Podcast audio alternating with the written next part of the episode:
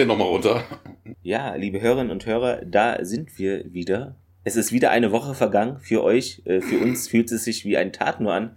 Aber das ist dieses Zeitfach. Wir, hängen auch in der Zeitschleife. Wir ja, hängen wir hängen, genau. Also ein Tag geht die Zeitschleife. Ich weiß nicht, ob es bei uns jetzt auch schon die, was war's, 220. Version ist. Ähm, aber wir haben jetzt alle super Latein, auf Latein geskillt.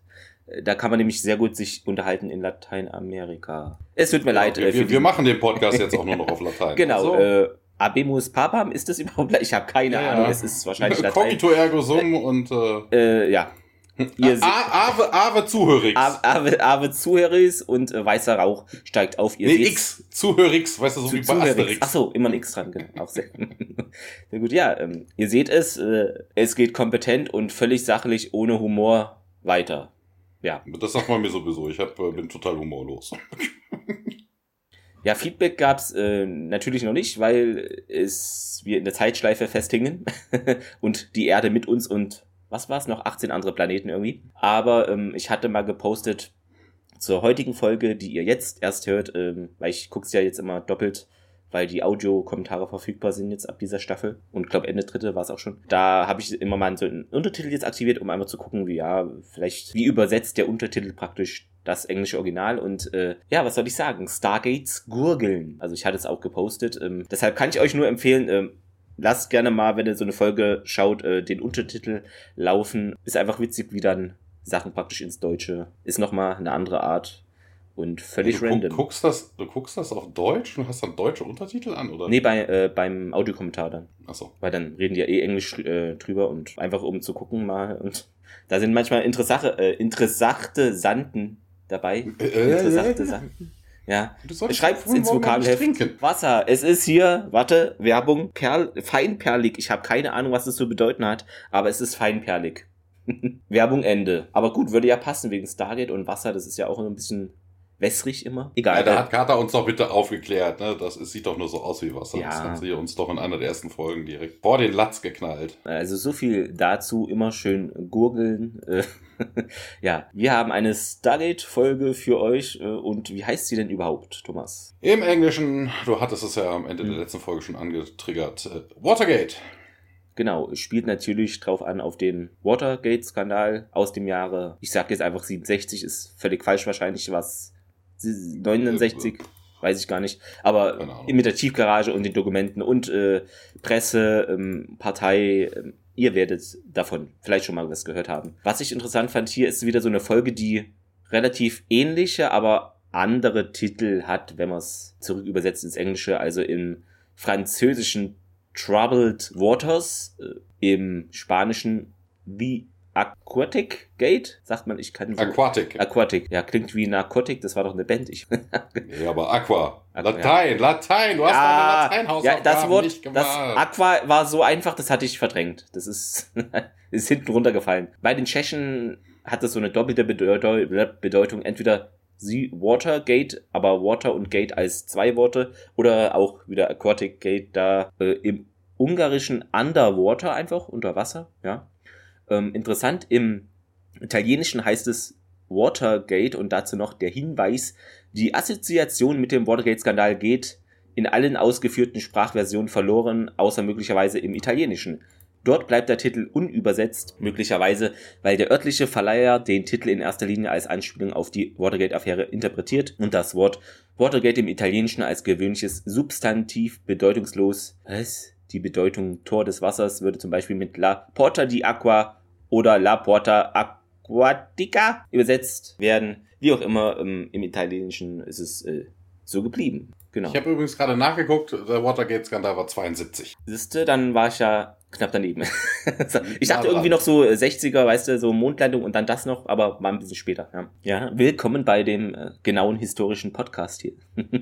ja, wir sind ja hier nicht bei Historia Universalis, also. Genau, hier. Was? Zweiter Weltkrieg, das war doch 1839, ja, okay.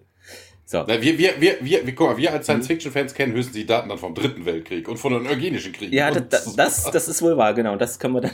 Ja, geschrieben hat uns die Folge, ich habe es mir sogar falsch notiert, Robert X. Cooper. Warum habe ich dann X geschrieben? Vielleicht, weil es neben, der, neben dem C in der Tastatur ist. Ja. Ich, ich weiß es nicht. Ich habe mir hier auch irgendwas so recht getippt. Ich sehe gerade, hier steht Rob Word C. Cooper. Also, also wir, ein W bei mir. ist ja auch geil. Liebe Hörerinnen und Hörer, ähm, wir wissen es nicht, wer es geschrieben hat. Ähm, wir sind super vorbereitet und können nicht tippen. Das ist doch schön. das, so fängt es schon mal gut an. Aber Regie, keine Sorge, da kann man sich nicht vertippen. Das ist alles wie fast immer Martin Wood, ne? Das hatte ich, glaube ja. ich, genau. Deutsche Erstausstrahlung dann am 4.7.2001 und ja, am 4.8.2000 dann in den USA. Die letzte Folge, die sich ja immer wiederholt hat. Also, ähm, Guck mal, hier hast du hier hast du mal aus Versehen mal wieder irgendwas nicht, nicht richtig kopiert. Mhm. Also du hast kopiert. Mhm. Und das mhm. ist natürlich nicht der vierte, siebte, sondern der elfte, siebte. Dann habe ich das wirklich. Dann ja, die letzte Folge war ja am vierten, ja, siebten. Ah, siehste. Und dann, das heißt, ja, vierte, achte, 2000 ist dann auch falsch wahrscheinlich, ne? Nee, nee, das, Ach, das der kann stimmt. ja durch, ich weiß, äh, keine Ahnung, weiß okay, ich nicht. Das ja. hatte ich mir jetzt nicht aufgeschrieben, aber äh, in ähm. Deutschland war es auf jeden Fall die letzte Folge am vierten, siebten. Mhm. 2001 und Warte die hier am 11.7. Genau, und 11.8. sehe ich gerade Weltpremiere in den USA 2000. Ja, ja, das bei diesen ganzen Daten, man, manchmal vergisst man einfach eins, weil man denkt, auch das habe ich schon gemacht. Und nein, hat man nicht gemacht.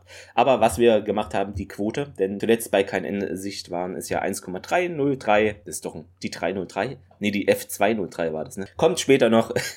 Stargate. Ähm, Wie so eine Vorwahl von so einer Infonummer. Ja. 01033.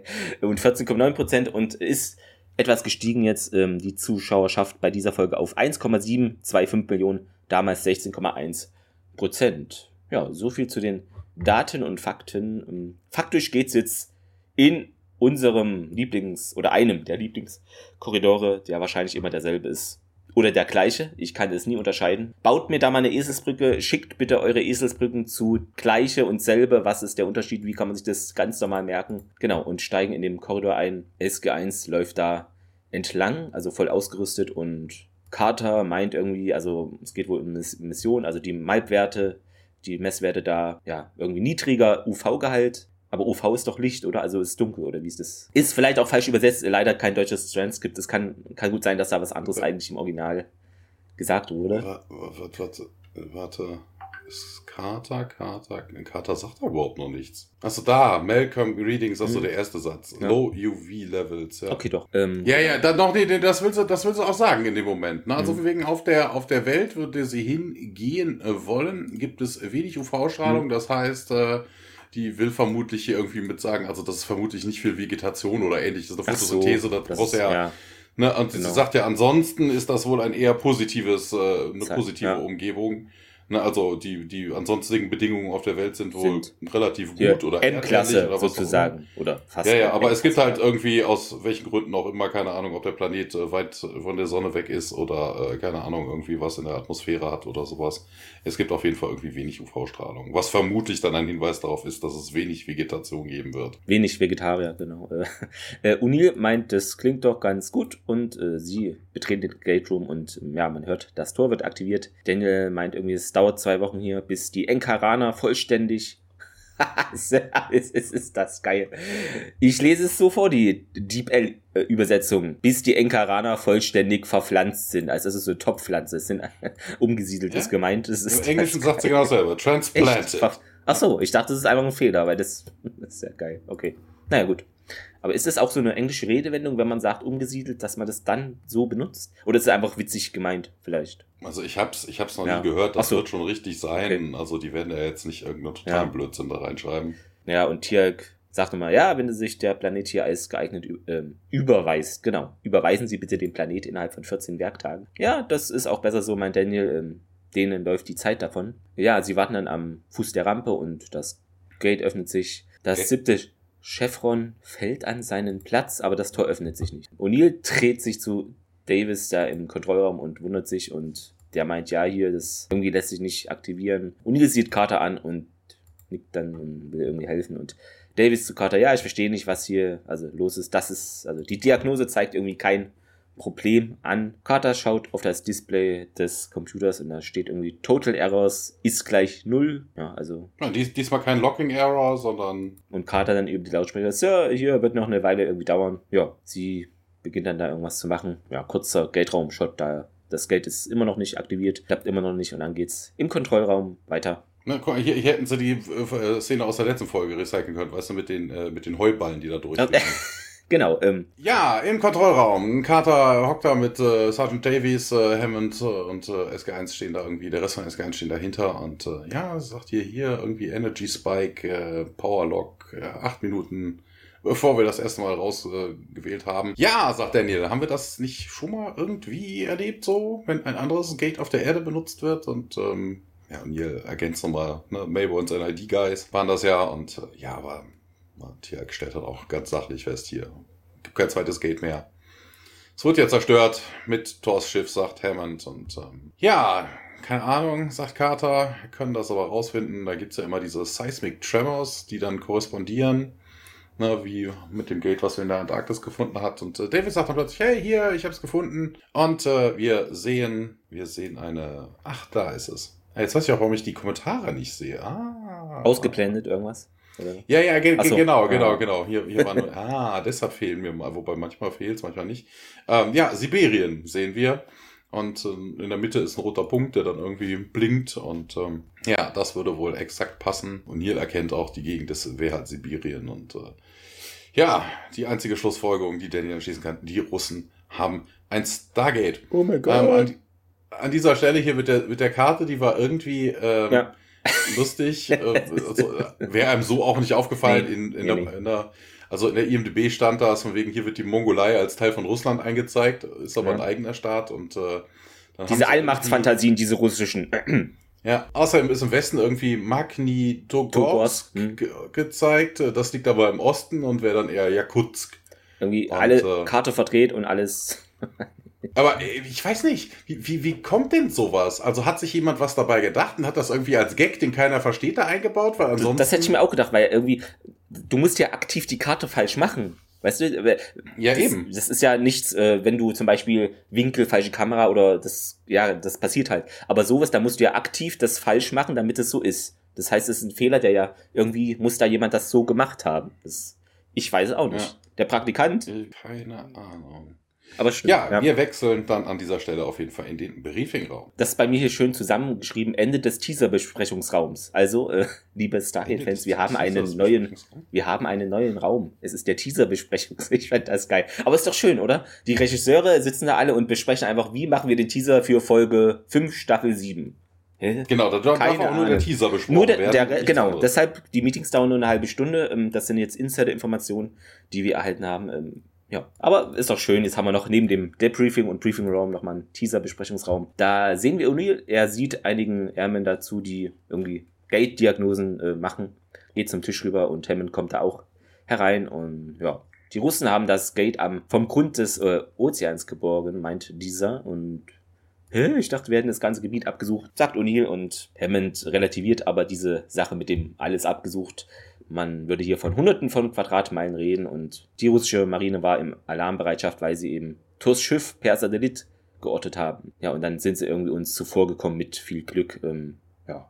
Und das geben die einfach so zu, fragt Carter mal nach, ist doch kurios. Hammett meint, ja, wir haben ihnen irgendwie keine Wahl gelassen und das Pentagon meinte auch, wir hätten die Beweise die das beweisen könnten. Daniel dann ja offensichtlich haben sie herausgefunden, wie man das nutzt. Äh, Carter, ja, wir haben dafür Jahre gebraucht. Genau, und Hammond, ja, offenbar wissen es die Russen, also die wissen da eine ganze Menge schon über das Stargate Center und und diese, hä, wie, wie denn das? Haben die jetzt natürlich nicht gesagt, meint Hammond. Ähm, und ja, wie sie es geöffnet haben, ist jetzt auch nicht das Problem gerade, sondern lässt sich irgendwie nicht schließen gerade. Ist nicht so günstig vielleicht. Und Daniel, na, es ergibt doch keinen Sinn.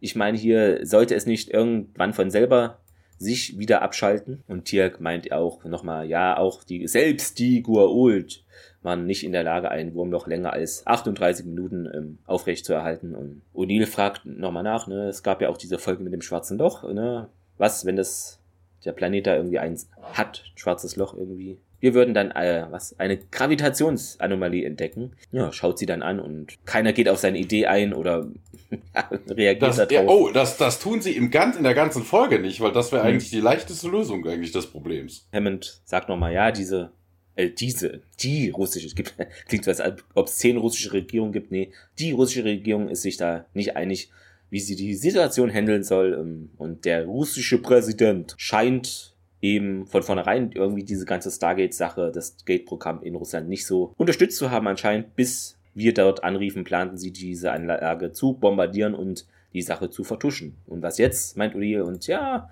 meint mit einer der russischen Wissenschaftler, die am, also beim Start des Programms da beteiligt waren, überzeugte sie davon, ein eigenes Team irgendwie zu entsenden, um diese Lage da zu beurteilen und festzustellen, wie man das Problem da lösen könne. Wer ist denn die Wissenschaftlerin? Also es handelt sich um eine Wissenschaftlerin. Und Hammond meint, ja, das ist Dr. Svetlana Markova. Und Carter so, äh, schaut überrascht.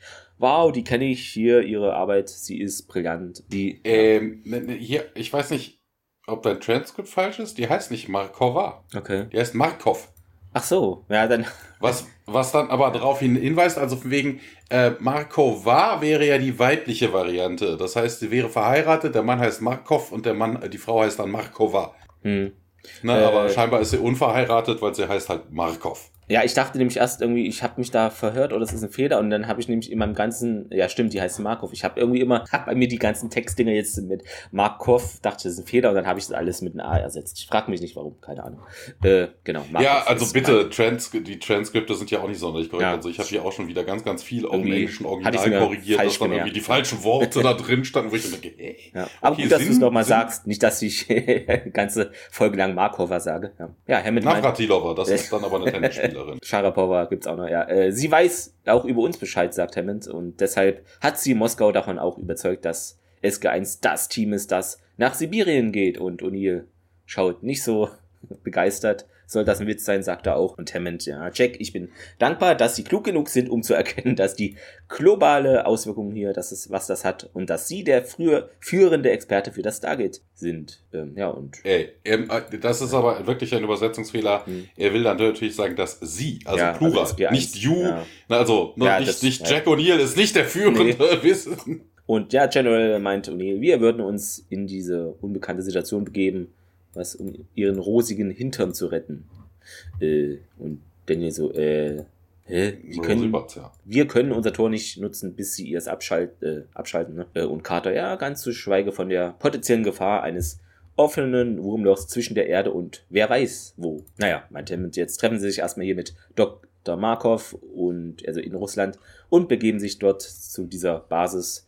O'Neill rollt mit den Augen, also ist noch nicht so ganz überzeugt von der Sache.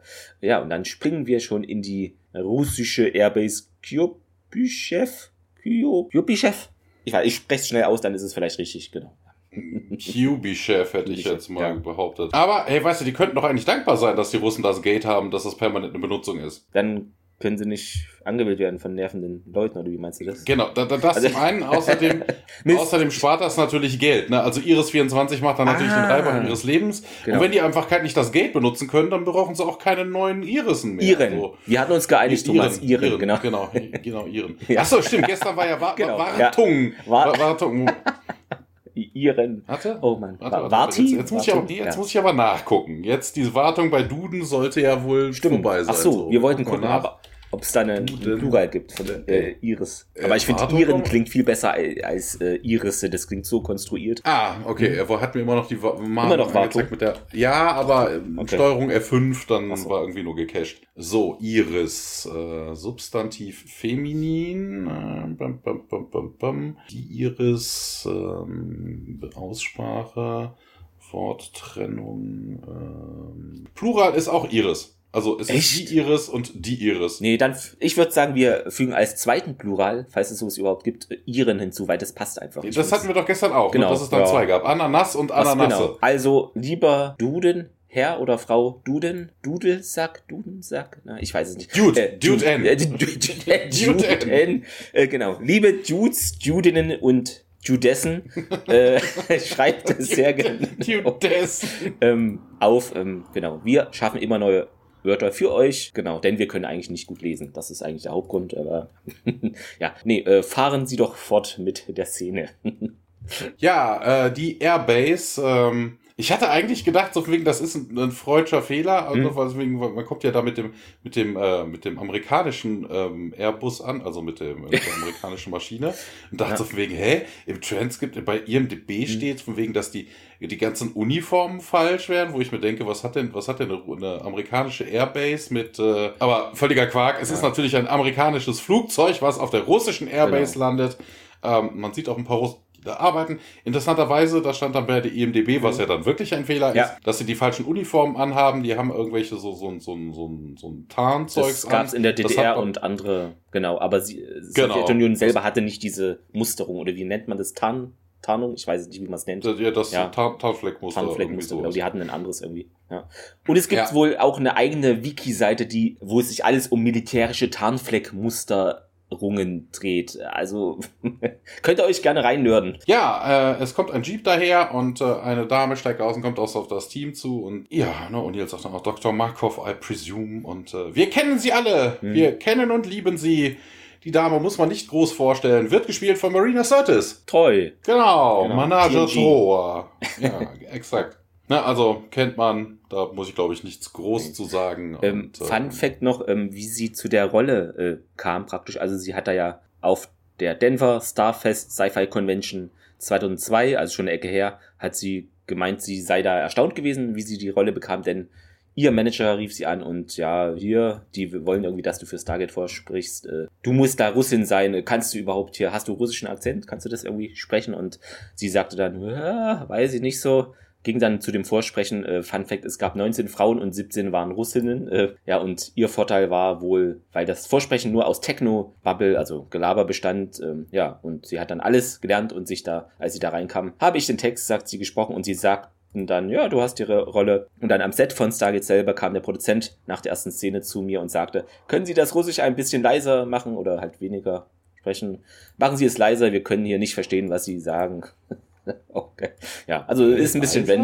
Ja, also wahrscheinlich. Ich, andersrum würde ich es ja verstehen. Sprechen Sie mal lauter. Ja, vielleicht verstehen ist, Sie nicht. Ist vielleicht falsch übersetzt. Wahrscheinlich ist es so, reden Sie nicht so viel Akzent oder so, würde ich. Genau. Ähm, aber äh, ist doch witzig, wie man so zu einer Rolle kommt, wo eigentlich die Chancen jetzt nicht so groß vielleicht waren. Wäre ist doch gut. Also ja, wenn, wenn dann ja, die genau. eigene. Also bitte, wir haben ja, wobei, nee, das, das, das wäre dann politisch. Aber es gibt ja, ja durchaus Leute, die einen, einen irgendwie gearteten Pass besitzen mhm. und die Muttersprache des Landes, wo sie wohnen, auch nicht wirklich sprechen. Also, ja, okay. wenn, wenn die Russen dann kein, kein, Russisch können und die Twa, die äh, Marina ja. Sirtis dann daherkommt und so ein bisschen nachmachen, das deutlich besser klingt als das richtige Russisch, äh, das ist natürlich dann ein Armutszeugnis. Oder, oder die wollten nur äh, jemanden, der so es ist also immer so, wenn Leute in Filmen so mit der deutschen Synchronisation so komisch, weißt du, ich meine, so diesen Akzent so, die das so filmisch eher machen und nicht so original. Ach, ich weiß es nicht. Aber sie hat es bekommen und das ist auch gut so. Deshalb können wir gerne weitermachen. Ja, wir, wir sind immer noch nicht. Wir sind gerade zu, nur zwei, zwei Sätze in dieser Szene. Ähm, ja, äh, Carter, also sie entschuldigt sich, dass sie ein bisschen zu spät war und ähm, Carter schleimt sich hier so ein bisschen an. Och, ich habe alle, ich habe all ihre Werke gelesen, ich bin so geehrt und hoch. Eigentlich hätte sie sich nur noch einen Kopf fassen müssen, weißt du, so, oh, mir schwinden die Sinne. Könnte ich ein Autogramm haben, hier auf meiner Uniform. Ja, Markov sagt dann auch, ja, sie hofft, äh, sie hätte sich gewünscht, dass man sich unter anderen Umständen begegnet, aber ähm, ja, und hier bestätigt das dann auch. Und äh, ja, sie dreht sich dann auch zu den anderen beiden Teammitgliedern um und nennt sie auch direkt beim Namen, ne, hier von wegen Dr. Jackson und äh, T-Alk alle ein bisschen verwundert. Äh, ja, Tialk nickt ihr in seiner bekannt liebenswürdigen Art leicht zu. Ne, das ist so, ich kenne das aus Westfalen, also mhm. wegen da bist du wirklich gut gelitten. Also wenn dir jemand zunickt, das ist schon, ähm, das ui, ist schon ui, eine Liebesbekundung. Macht er den gleichen Heirat. ja. ja, genau, macht den gleichen Heiratsantrag. Das ist, ähm, ja, Carter erkundigt sich dann auch hier so, wie sieht's denn aus? Woher kennst du denn hier alles über das SJCC? Und äh, er sagt, sie hätte viele Files gelesen und sowas. Und ja, aber die Frage war ja, wie? Und sie sagt dann, ja, hier, ich habe Englisch im Alter von sechs Jahren gelernt, das war jetzt nicht sonderlich schwer. Und ähm, ja, und ihr quittiert das noch mit Russian Humor und ähm, Ja, ich werde euch das alles auf dem, also Ihnen, Sie siezen sich ja vermutlich, ne? ich werde Ihnen das alles auf dem Weg erzählen. Und dann gehen Sie auch schon zum bereitstehenden Flugzeug, um den restlichen Teil der Strecke zu fliegen. Mhm. Ja, und dann ein Szenenwechsel. Ja, äh, wir haben Also so wir eine- sehen, genau, ach so genau, ja. deswegen, Hm. deswegen kam ich auf den Trichter, weil hier im Transkript steht Ja. so von wegen, dass die, dass die, das Ex-Russian Airbase, Kubish, the, the US Air Force Airplane takes off from the runway. Also warum sollte jetzt ein, ein amerikanisches Militärflugzeug Hm. in Russland, innerhalb von Russland da rum, also das macht irgendwie für mich herzlich wenig Sinn. Ne? Also von wegen, ich hätte verstanden, wären die jetzt mit einem Flugzeug gekommen auf die Airbase und dann wären sie halt mit einer russischen Maschine weiter, weiter oder so. Ja, ach so, hm, okay. Naja. Genau, ähm, Na, also das ist so ein bisschen, hm. Wir sehen auf jeden Fall, dieses Flugzeug hebt ab von der Startbahn. Ähm, Fun Fact noch, äh, damit es nachher in der Trivia nicht zu viel wird. Ähm, das ist ein Flugzeug gewesen von der US Coast Guard oder wie auch immer die da heißen. Es gibt ja immer im, Militär 70.000 Unterorganisationen. Ähm, ja, die Producer meinten, ja, können wir hier drehen und alles, pipapo. Und die meinten, könnt ihr gerne machen. Ihr könnt auch, wir könnten sogar das Flugzeug starten lassen, ihr könnt hier mitfliegen, alles easy. Und dann die Produzenten und Regisseur meinen so, ja, ist schwierig wegen der Versicherung und äh, die US Air Force äh, Leute hier von der Coast Guard meinen, ja, alles easy, wir haben ja auch eine Versicherung und dann haben sie die so überredet, dass sie da mitfliegen und das auch praktisch drinnen im Flugzeug äh, drehen. Genau. Sonst hätten die es halt wahrscheinlich nicht gemacht. Wir sind auch jetzt in diesem äh, Flugzeug, ist natürlich jetzt in der Luft mittlerweile und Carter gesellt sich zu O'Neill, Daniel und Markov und ja, das sind so Bänke an den Seiten, also ja, Das, äh, das wird dann übrigens, so weil du das ja gerade erzählt Mhm. hast, die einzige Folge sein, wo das wirklich passiert ist. Wir hatten ja durchaus auch schon äh, Szenen an Bord von Flugzeugen, aber die Ja. werden dann vermutlich alle irgendwie nachgebaut, Kabine am Boden, ja. hast du nicht gesehen. Ne, das ist dann vermutlich auch eher unique, dass man dann wirklich, Wirklich auch, in einem ja. Flugzeug sitzt. ist ja auch immer nicht so einfach, genau. Und ja, die haben alle so Headsets auf und hatten die auch, ich glaube, die hatten ja auch diese so Ohrenschütze mit diesen dickeren, das ist wegen den Motorengeräuschen. Ähm, Markov meint dann, ich wurde zum ersten Mal kontaktiert, kurz nachdem äh, ein russischer Satellit etwas aufzeichnete und ja, da haben wir angenommen irgendwie, das sei ein außerirdisches Raumschiff, was in die Atmosphäre eintritt oder eintrat und Daniel schaut zu O'Neill und "Hä? O'Neill so ein außerirdisches Raumschiff? Was? Ja, oh, und äh, Markov, ja, hier vor zwei Monaten, ähm, äh, Fun Fact, es, es kann nicht vor zwei Monaten sein. Äh, das ist, weil äh, die Folge, die wir hier hatten, äh, zuletzt, die hatte einen Zeitraum von drei Monate. Es ist ein bisschen inkonstant. Nur, Äh, falsch. nicht? Wieso? Nee, das ist, Hat das ist, das ist durchaus, ja, die letzte Folge dauerte drei Monate, so gesehen, aber nur für Leute außerhalb dieses Radius und P4X, äh, die haben ja nur den, denselben Tag die ganze Zeit erlebt. Ja. Also das war nur ein Tag für die Leute auf der Erde. Außer du sagst, Russland ist jetzt eine Exklave irgendwo im Weltraum, das wäre mir aber neu. Das habe ich doch schon immer so behauptet, oder? Es Achso, ist, ja, okay. Die Erde ist eine Scheibe und Russland ist im Weltraum. Das ist Oder beides. Russland ist eine Scheibe im Weltraum. Niemand weiß es genau. Äh, ja, auf jeden Fall meinte. Markov, ähm, ja, das Ding, also das Raumschiff zerfiel beim Eintritt eben und stürzte in den Pazifik. Äh, das Gate, da, das Stargate, ähm, wurde danach einer umfangreichen Suche am Meeresgrund geborgen und äh, während dieser Suche wurde eines unserer Foxtrot-U-Boote vermisst. Ähm, vielleicht ist Ihnen der Vorfall bekannt. Schaut dann Richtung O'Neill. Also hier Nemesis, darauf wird Bezug genommen, Nemesis Teil 2 und O'Neill so, äh, keine Ahnung. Und ja, Markov sieht aber schon, also weiß, dass er da ein bisschen flunkert, nehme ich jetzt, also dem Blick kann man es entnehmen. Und sie sagt doch, ja, ich wurde als leitende Wissenschaftsoffizierin hier eingesetzt, als Stellvertreter von Colonel Sarkalov. Wir sind dann, also wir sind seit 37 Tagen hier im Einsatz, wenn auch gegen den Willen einiger sehr mächtiger Leute in der Regierung. Was, was wollen wir jetzt, was wollten sie denn überhaupt machen? fragt Carter und ja, Markov meint, sie drohten damit die Existenz ihres Programms zu enthüllen und was, zu welchem Zweck denn? meint O'Neill und ja, die USA dazu bringen, die von ihnen erworbene Technologie zu teilen und O'Neill zieht eine Augenbraue hoch, hat er ja von Tier gelernt, wie das geht. Und was er hat ist ja der Apprentice. Er ist ja der Apprentice. ja, stimmt, genau. Sowas lernen wir dann, ja.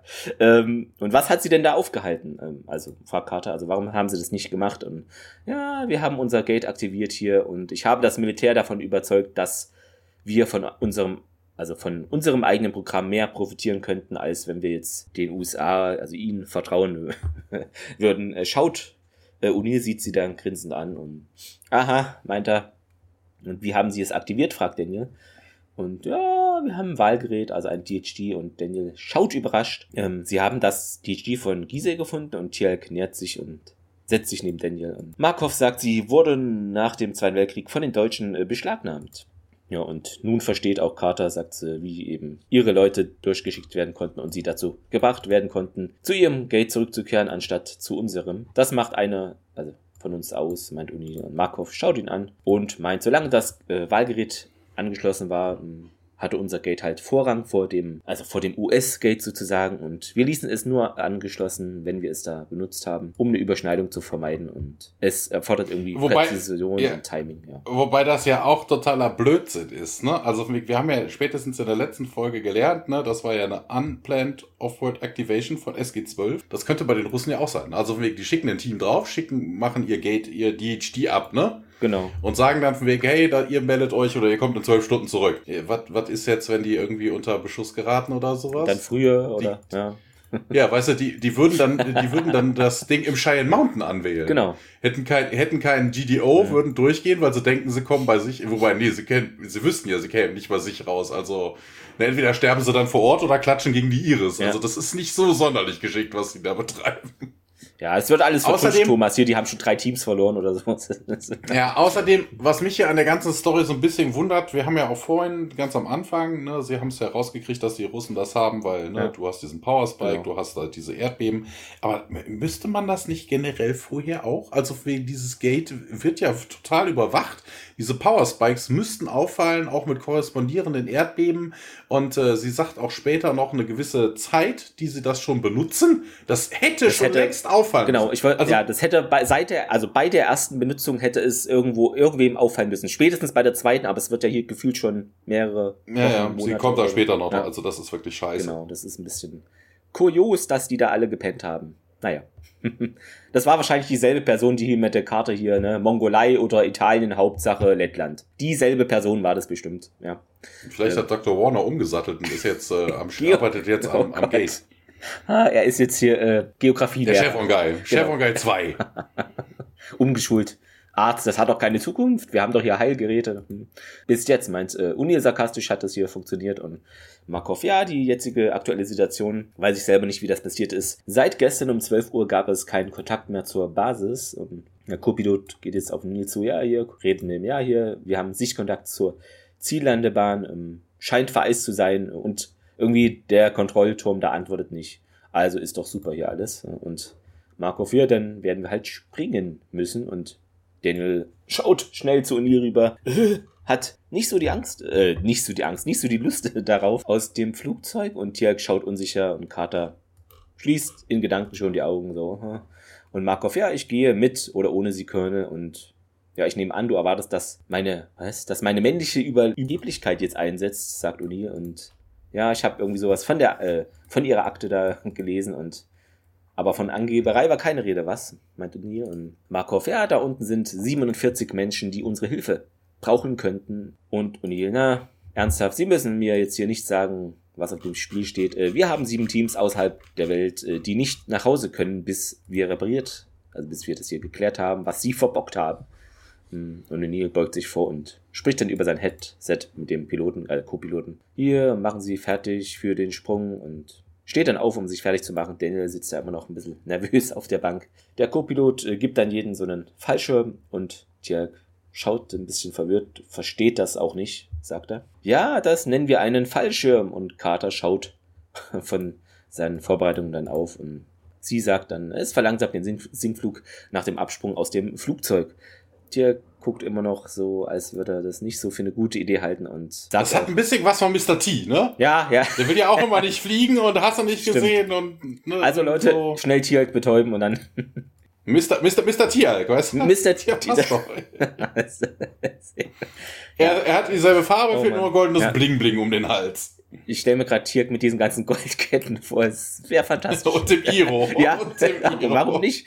Es, ja, man hat leider diese Folge versäumt zu drehen. Hätte man uns engagiert, wäre es nicht passiert. Wir hätten es geschrieben, Thomas. Ja. genau. Und äh, er sagt auch, na, dieses Gerät scheint für so eine Funktion nicht geeignet zu sein. Ne? Ist da nicht überzeugt natürlich. Und O'Neill, ja, sie öffnet sich nach dem Sprung, keine Sorge. Hundertmal habe ich das schon gemacht. Ich nehme an, sie haben Schutzanzüge dabei, sagt Markov. O'Neill sieht sie an und sp ja, spricht ein bisschen sarkastisch. Ja, dachten, wir sagten ja hier, jemand sollte vorbereitet sein.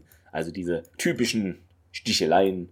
Äh, und Markov schaut Carter an, genervt ein bisschen. Ist er immer, eigentlich immer so und sie sagt, ja, eigentlich ist das ja noch ganz charmant von ihm. Markov rollte mit den Augen. Diese Flugzeugtüren öffnen sich. Waren das wirklich mehrere? War das nicht nur eine? Nein, das ist nur eine Rampe, die geht runter. Ich wollte gerade sagen, das ist diese Rampe. Ist auch so, glaub, COD hier, Call of Duty Dinger, da gab es das auch immer. Äh, zwei Airmen lassen da eine Kiste mit Vorräten an einem Fallschirm aus dem Flugzeug fallen und dann nähern sich SG1 und Markov dieser Öffnung der, der Rampe. Tirk wirkt ängstlich, als er da natürlich mitgeht und Odile, ja, ist easy hier, ne? Einfach springen und dran ziehen und das war's. Zeigt dann auf die auslösende Schnur des Fallschirms und Tirk dann, das scheint mir nicht weise zu sein, O'Neill, oder das, ja. Und ich sagte auch nicht, also ich sagte, es sei einfach nicht äh, klug, sagt O'Neill. Ja, und Markov, ja, wenn wir getrennt werden, dann treffen wir uns eben bei dieser Basis und sie springt dann als erstes, gefolgt von Carter. Das scheint mir nicht weise zu sein, bekräftigt äh, Tialk, dass er damit nicht einverstanden ist. O'Neill schubst ihn aber jetzt und springt dann. Daniel nähert sich O'Neill und wirft ihm immer noch einen ängstlichen Blick zu, bevor er dann doch springt. O'Neill dann als letztes springt auch. Ja, und dann äh, wechseln wir nach Sibirien, nicht in der Mongolei. Äh, ja. ja, da waren wir ja schon. Nur über Sibirien. Ähm, interessant hier aus auf dem Wegen, O'Neill hat ja noch gelästert, natürlich, wir sind ja auch vorbereitet, ne, so auf dem Wegen. Je nachdem, was sie da unten erwarten, so auf dem Wegen, das ist vielleicht äh, nicht so die geilste Idee, die Schutzanzüge erst unten anzuziehen. okay, wer ja, weiß, was ja. da vorgefallen ist, ne, also. Das, ist immer so, so viel zum Thema, wir sind vorbereitet. Nachbereitete Vorbereitung, irgendwie sowas, ja.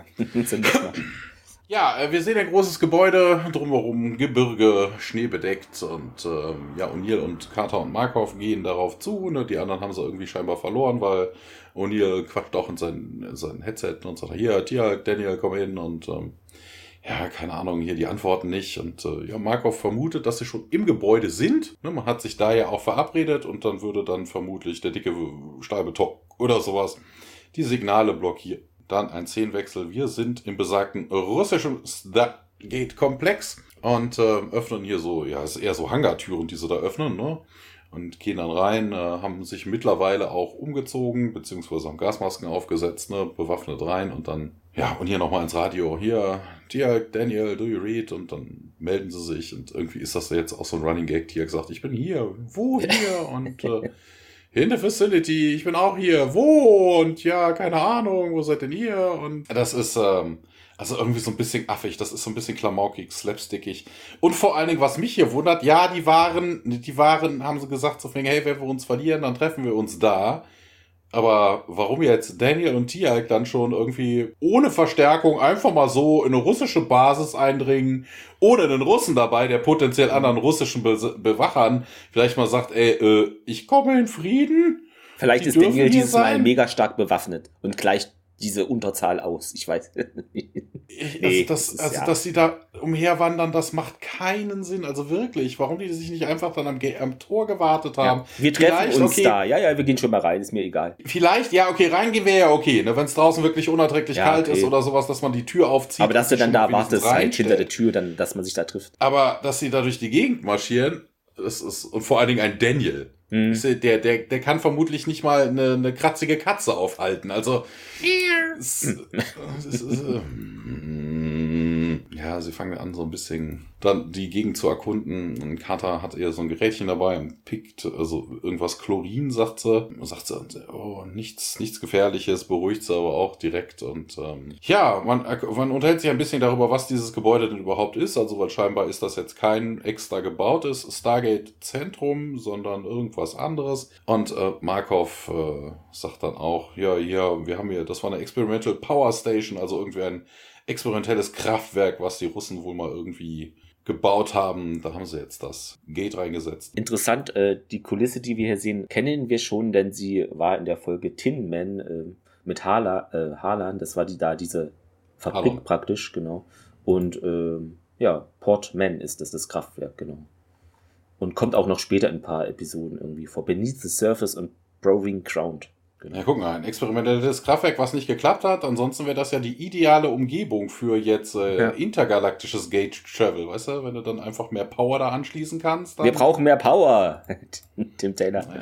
Ja, ja. Experimente und äh, ja, Markov sagt dann auch, hier wurde zwei Jahre zuvor wohl stillgelegt. Ja, und äh, irgendwie glaubt O'Neill das jetzt nicht wirklich. Und äh, ja, man sieht dann plötzlich irgendwie Licht und ähm, oder Lichter. Also nee, man fragt nach Lichtern. Ja. Ah, der Lights. Ne, also von wegen, ja, nee, man tappert da im Dunkeln runter und sagt so, non-essential base functions äh, wurden allen, alle Energie entzogen. Vermutlich, äh, weil, ja, keine Ahnung weswegen. Ja, also sie sagt auch, hier, von wegen, die Energie wurde wohl umgeleitet, so also, dass wir hier kein Licht haben, damit dann was auch immer im Betrieb bleiben kann. Wobei wir ja auch lernen, dass das ja mit dem Gate nichts zu tun hat. Also das ist vielleicht mit diesem, mit diesem anderen Prozess, den wir ja. gleich auch noch genannt bekommen. Ja, man sieht vor sich irgendwo im Dunkeln ein Licht auf sie zukommen und äh, dann wird dann auch gefragt, ja, Daniel, bist du das? Und ja, ich komme gerade in einem Gang runter und äh, ja, wel weißt du, hier wieder dieser Gag, weißt du, welchen denn, ne?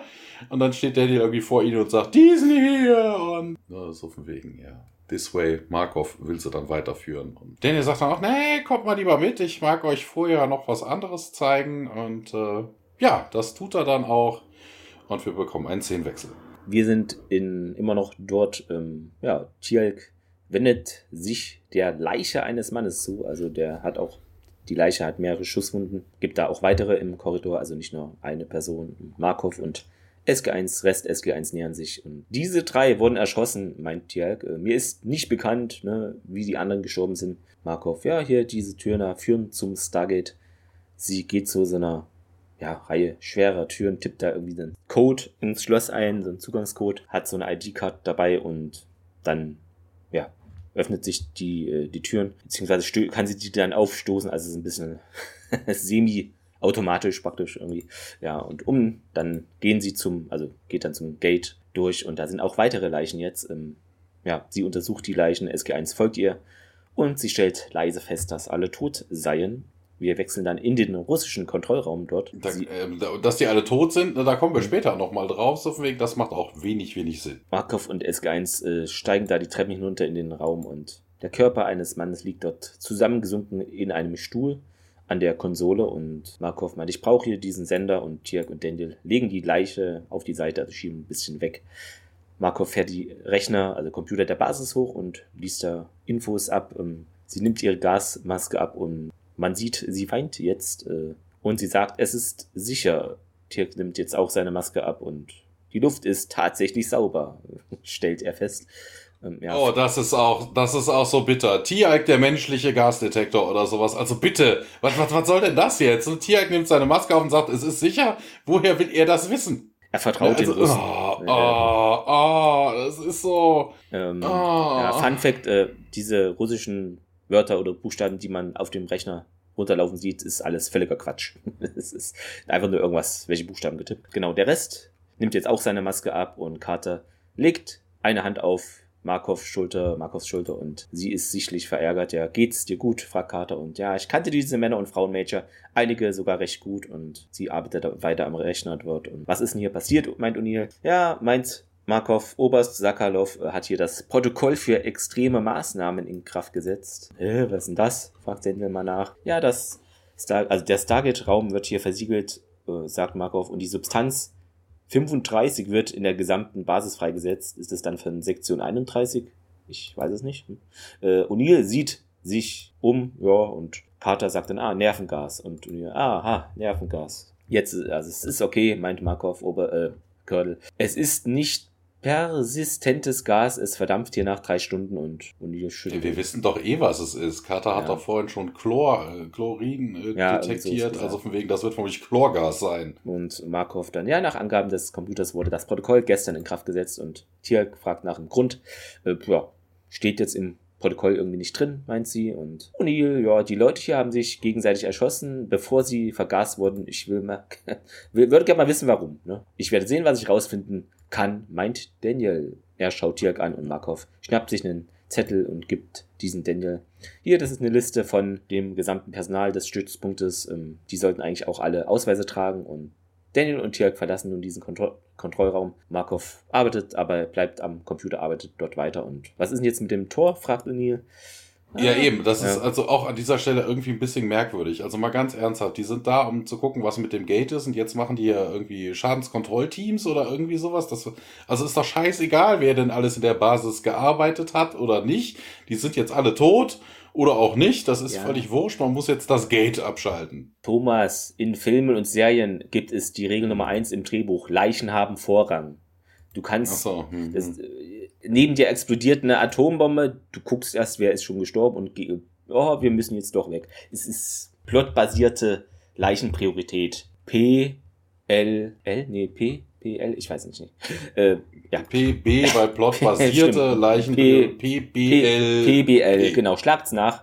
Hoffentlich ist es keine Terrororganisation. Äh, Keine Ahnung, das, das klingt so ein bisschen ja, wie, ne? wie hier äh, bei euch im Osten gab's das doch auch diese, diese Konglomerate, wie hießen sie, PGP oder wie heißen sie doch gleich? Ich diese weiß, Produktionsgenossenschaften. Ja, diese, sowas, ja. Vielleicht ist es auch sowas. Ja, ja. Markov stellt, also sagt, es ist ein ausgehendes Wurmloch, aber schau, sie schaut auf den Computer, auf die Anzeige aber macht irgendwie keinen Sinn. Das EM-Protokoll, aber wir haben doch bald eine WM. Naja, äh, schaltet das Wahlgerät ab, wenn das Protokoll gestern in Kraft getreten ist. Also, woher hat dann dieses ausgehende Wurmloch jetzt seitdem her die Energie bezogen? Ja, und Carter, ja, wir haben gesehen irgendwie, dass man Strom von der Quelle des Ziels bezieht. Und ja, natürlich, das, ne, kennen wir doch hier, der Vorfall mit dem schwarzen Loch, Mike Markov und Carter und Neil sehen sich überrascht an, ne, woher kann die das wissen? Ähm, ja, Neil meint, es gibt etwas, vielleicht das gibt's was, was wir irgendwie nicht wissen und Markov, nö, gibt da jetzt keine Response, äh, macht da ihre Sache am Rechner weiter. Ja, was habt ihr gemacht? fragt Markov und sie steht auf und läuft aus dem Raum, gefolgt von O'Neill und Carter. Ja, dann geht's weiter in dem Komplex da, diesen Industrie- oder Basiskomplex. Das ist aber auch gut, dass er da irgendwie da die ganze Zeit am Computer hockt und dann unbedingt was nachgucken muss. Das ist auch schon irgendwie. Ja. Naja, ich, vielleicht noch irgendwas ja. löschen, was ich weiß nicht. Achso, ja, Beweise für die eigene Inkompetenz. Ja, wer weiß. Hm, who knows? Vielleicht muss er auch gerade ihre E-Mails beantworten oder sowas. Who knows? So, im russischen Komplex, äh, die steht vor so einem großen, ja, was sagt man dazu? So ein Milchtank eigentlich, ne? So von wegen klettert oben drauf und äh, macht das Ding dann auf und schaut dann auch rein und findet wohl aber nicht äh, das vor, was sie vorfinden gehofft hat. Also sagt auch, ne, es ist weg. Und, und wir sind ähm, wieder allein, allein. Ja, irgendwie sowas. Und, und ihr sagt, hier sagen Sie nicht, dass es klassifiziert, dann muss ich sie leider erschießen. Und ähm, ja, sie sagte auf jeden Fall, ja, hier, als wir die, äh, die siebte Adresse, die wir eingewählt haben, war komplett unter Wasser. Und ja, wir haben eine Drohne reingeschickt und haben eine Dialing-Device auch gefunden. Und dann haben wir dann gesagt, ja, okay, kein Problem, dann können wir ja auch einen Manned Sub zurückschicken, also reinschicken, ne? Die können ja dann mit irgendwie so Remote Control, ne? Die haben ja immer so Greifarme oder mhm, sowas auf dem, auf dem DHD rumtippen und können dann nach Hause wählen. Also das wäre jetzt weniger das Problem und deshalb eine Drohne durch. Ähm, aber was mich an dieser Stelle wundert, ist so von wegen, ja, die haben da was durchgeschickt, aber funktioniert das überhaupt? ist Wasser nicht eigentlich auch, vor allen Dingen, wenn das tief unten ist und so viel Druck ausübt, ist das doch eigentlich wie feste Materie. Also, dass dann das Gate überhaupt aufgeht, ist irgendwie schon. Ich glaube, in der Trivia stand da noch was zu. Äh, müssen wir mal gucken, ob das Sinn macht, aber ja, kommen wir später zu. Okay. Also, das ist mir auch wieder negativ ja. aufgestoßen, das ist auch irgendwie blödsinnig. Ja, auf jeden Fall, ähm, die haben eine Wasserprobe mitgebracht und das hat irgendwie ja, die, das Wasser hat wohl irgendwelche ungeahnten Fähigkeiten, Funktionen, hast du nicht gesehen. Hat er natürlich, ja, was denn, was denn, was denn? Hier, spuck's aus, ich bin so geil drauf. Und ähm, ja, die gaben irgendwie, das Wasser gab irgendwie Hitze ab, sagt sie. Wegen, das könnte eine, eine saubere Energiequelle sein. Und ähm, und er dann, ja, wie, wie kann denn das überhaupt sein? Und ja, Moskau habe ich dann angerufen und äh, nee, Moskau hatte angerufen, bevor ich irgendwie weitere Analysen betreiben konnte und musste dann weg. Und, ähm, und jetzt ist das Wasser weg, fragt sie, also Carter. Ja, und äh, ja, ja, hier, der vor allen Dingen auch geil, dass sie das nochmal erklärt. Der Containment, der, der Sealed Container war in diesem Containment Vessel. Ja, was denn sonst? Warum guckst du denn da rein? Ist da ein Videofeed drin von dem wirklichen Ort? Also, das ist jetzt das auch, ist auch cool. überflüssig. Und, ähm, ja, ja, und das, äh, das Gate ist aktuell auf diesen Wasserplaneten eingestellt. Ja, sagt sie, das äh, wäre wohl so, aber da wollten wir überhaupt nicht hin zurück. Also man hätte auf jeden Fall irgendwie noch eine Drohne, die man durchschicken könnte. Und äh, Markov sagt dann auch, ja, hier, wir haben sogar noch die Drohne, die alte Drohne vor Ort, die könnte man dann wohl benutzen, wenn man den Receiver wieder aktiviert. Und das will man jetzt auch tun. Wir wechseln aber erstmal in einen, in den Gate-Raum des russischen Komplexes und da sind nämlich Daniel und Tiag, die ja Bodies identifizieren. Also auch, ja, also sie gucken sich die Leute an, nehmen die ID-Tags äh, denen ab, also eins. Wobei das auch interessant ist, es sind natürlich amerikanische Dog-Tags. Ja. Ne? Also halt, ich weiß gar nicht, ob die Russen sowas ähnliches benutzen, das keine Ahnung. Wenn, würde es bestimmt glaub, ein bisschen anders aussehen, oder weiß ich nicht. Ich, ich weiß es nicht, ich weiß es nicht. Und zwar, ich weiß, im Zweiten Weltkrieg gab es diese runden Dinger, weißt du, die du in der Mitte dann durchbrichst. Ja, auf jeden Fall, und ihr dann über Intercom, Daniel, Dialk und hier, was, was geht denn? Und kommt mal bitte zum Kontrollraum und äh, Markov sagte hier, ihr könntet das vielleicht sehen wollen. Und dann wechseln wir auch schon in besagte Räumlichkeit. Daniel und Tialk gehen dort die Treppe hinunter, betreten den Raum. Markov äh, geht zu ihnen hinüber. Carter sitzt da an einem Computerterminal und O'Neill äh, untersucht. Was hat jetzt Russisch gelernt? genau. Untersucht die Leichen von äh, zwei Menschen, ja, natürlich zwei Menschen, ähm, die da dort über dieser Computerkonsole zusammengesunken äh, sind. Tiag meint, bislang haben wir hier 28 der 47 Namen auf der Liste gefunden. Denn reicht hier das Papier mit den Namen und äh, meint dann, ja, sechs von ihnen waren als Zivilisten und nicht als Soldaten gekleidet. Sie wurden alle erschossen und da gab es halt keinen Grund ersichtlichen irgendwie für. Ähm, ja, und Markov äh, sagt eben, ja, das waren alles hier Wissenschaftler, die im Labor arbeiteten. Und ihr meint, die Jungs, die mit dem Wasser experimentierten, gaben den Soldaten also einen Grund, auf sie zu schießen. Und scheint so, meint Markov, sie geht zu einem anderen Computerterminal und Daniel ist verwirrt. Äh, Wasser? Welches Wasser? Ja, hier es handelt sich, meint Carter, um eine Probe, die von einem Planeten mitgebracht wurde, auf dem das äh, Stargate war, untergetaucht war. Und Markov meint, ja, ich dachte, das interessiert Sie vielleicht, Dr. Jackson. Und Daniel und die anderen gehen hinüber. Und Markov weiter, ja, wir haben hier einige ungewöhnliche Überreste, ja, einer offensichtlich ausgestorbenen Zivilisation auf dem Meeresboden gefunden. Ähm, Aufzeichnungen des Signals haben wir da von einer Aufklärungsbetrone, äh, Aufklärungsdrohne bekommen. Die arbeitet da weiter am Computer und man sieht so Drohnenaufnahmen unter Wasser also eine Ruine das, ist zu sehen, ja.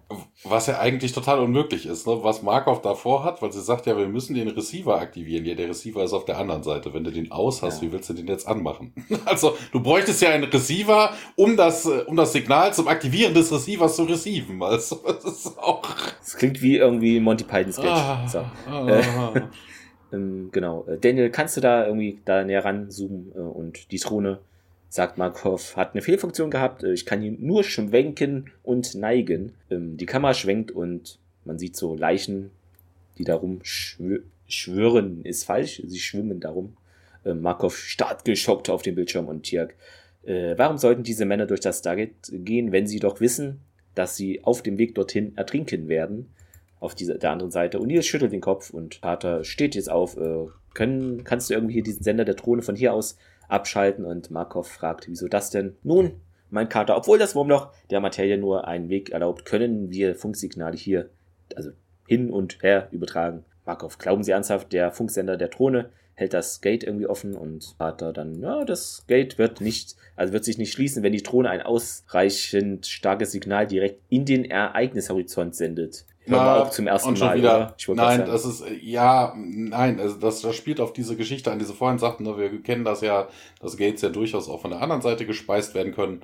Aber, sorry, Carter hat vorhin noch extra und Tiak hat es ja auch bestätigt, so von wegen, selbst die Gur-Ult können nur 38 Minuten das tun. Ne, also von wegen, das, das, das macht überhaupt keinen Sinn. Egal wie stark dieser Sender ist, solange da nicht 30 ZPMs dran angeschlossen sind, ist vermutlich die Sendeleistung völlig egal und sorgt nicht dafür, dass das Gate einfach weiter aufbleibt. Also das ist, oh,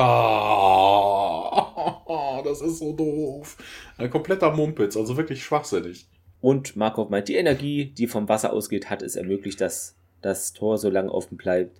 Und Carter, ja, äh, sind irgendwie eine Kombination wäre das aus Faktoren, aber alles was wir hier jetzt tun müssen, ist diese Drohne abzuschalten. Ja, Markov äh, versucht das jetzt auch und aber irgendwie der Bildschirm blinkt rot. Was macht rotes Licht? Es leuchtet rot. Äh, und ja, reagiert nicht auf meine Befehle. Ne? Ich kann es nicht abschalten und hm, blöd, ne? Ja, wie lange dauert es, bis denn die Batterie leer ist? Mal ein, also fragt Carter, ne? Wäre ja cool, wenn es vielleicht bald soweit wäre. Und ja, jetzt die schlechte Nachricht, äh, denn laut Markov ist die Drohne atombetrieben. O'Neill hört das, oh, ist eine atombetriebene Drohne. Ähm, oh mein Gott, das verstößt ja gegen jede UN. Gegen die UN-Konvention 735-B. Markov dann, ja, wir haben da mehrere von gebaut und wir dachten irgendwie, das wäre doch für Langzeitbeobachtungen ganz dufte auf anderen Planeten, ne? Und was? Ja, hat sie auch recht. Ja, wie langfristig denn, meint Carter? Und ja, zehn Jahre. Und O'Neill schaut Carter verärgert an. Genau, dann weiter eine andere Szene in der russischen Basis. Genau, Markov äh, nimmt irgendwelche äh, nimmt irgendwelche Gerätschaften, also nee, die, löst die Plattierung von einem, so einem kleinen äh, Unterseeboot, was sie da irgendwie noch haben und SG1 schaut ihr dabei zu. Und äh, ja, wir können das Ding ja auch von der anderen Seite deaktivieren, sagt sie. Ähm, wobei auch interessant ist, sie da jetzt einfach rübergegangen und hat ihnen nicht erzählt, was sie da tut, was, sie jetzt erzählen muss. Das ist wegen, oh, jo, laufen wir der stillen Wissenschaftlerin jetzt noch zehn Minuten hier durch die Gegend mit, einfach gucken, was passiert so. Hm, hm ne, wenn das, äh, wenn der Sender dann aus ist, sagt dann, behauptet Carter, wir haben ja gerade schon rausgekriegt, dass das nicht am, am Signal liegen könnte eigentlich ja, dann sollte sich äh, das Gate auf jeden Fall schließen. Und Daniel ist natürlich direkt Feuer und Flamme. Oh, ich mache mir diese, ich mache hier Sightseeing, mag ich mal ich machen, so von wegen, ich will den Fotoapparat mit anschauen. Wie viele, wie viele Leute können dann überhaupt rein? Und drei und ah, verdammt, sagt O'Neill. Ich bin noch nie in einem Submarine vorher gewesen und ja, na, sie sind irgendwie auch weiterhin genervt. Also Markov kommt irgendwie mit O'Neills Art jetzt nicht so sonderlich gut klar.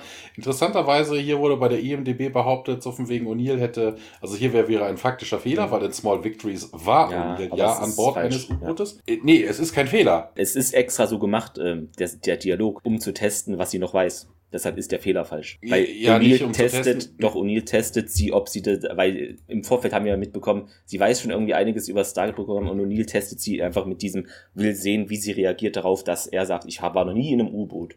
Und ja, das ist eben. Nee, ich hätte, ich hätte eine andere Erklärung dafür gehabt.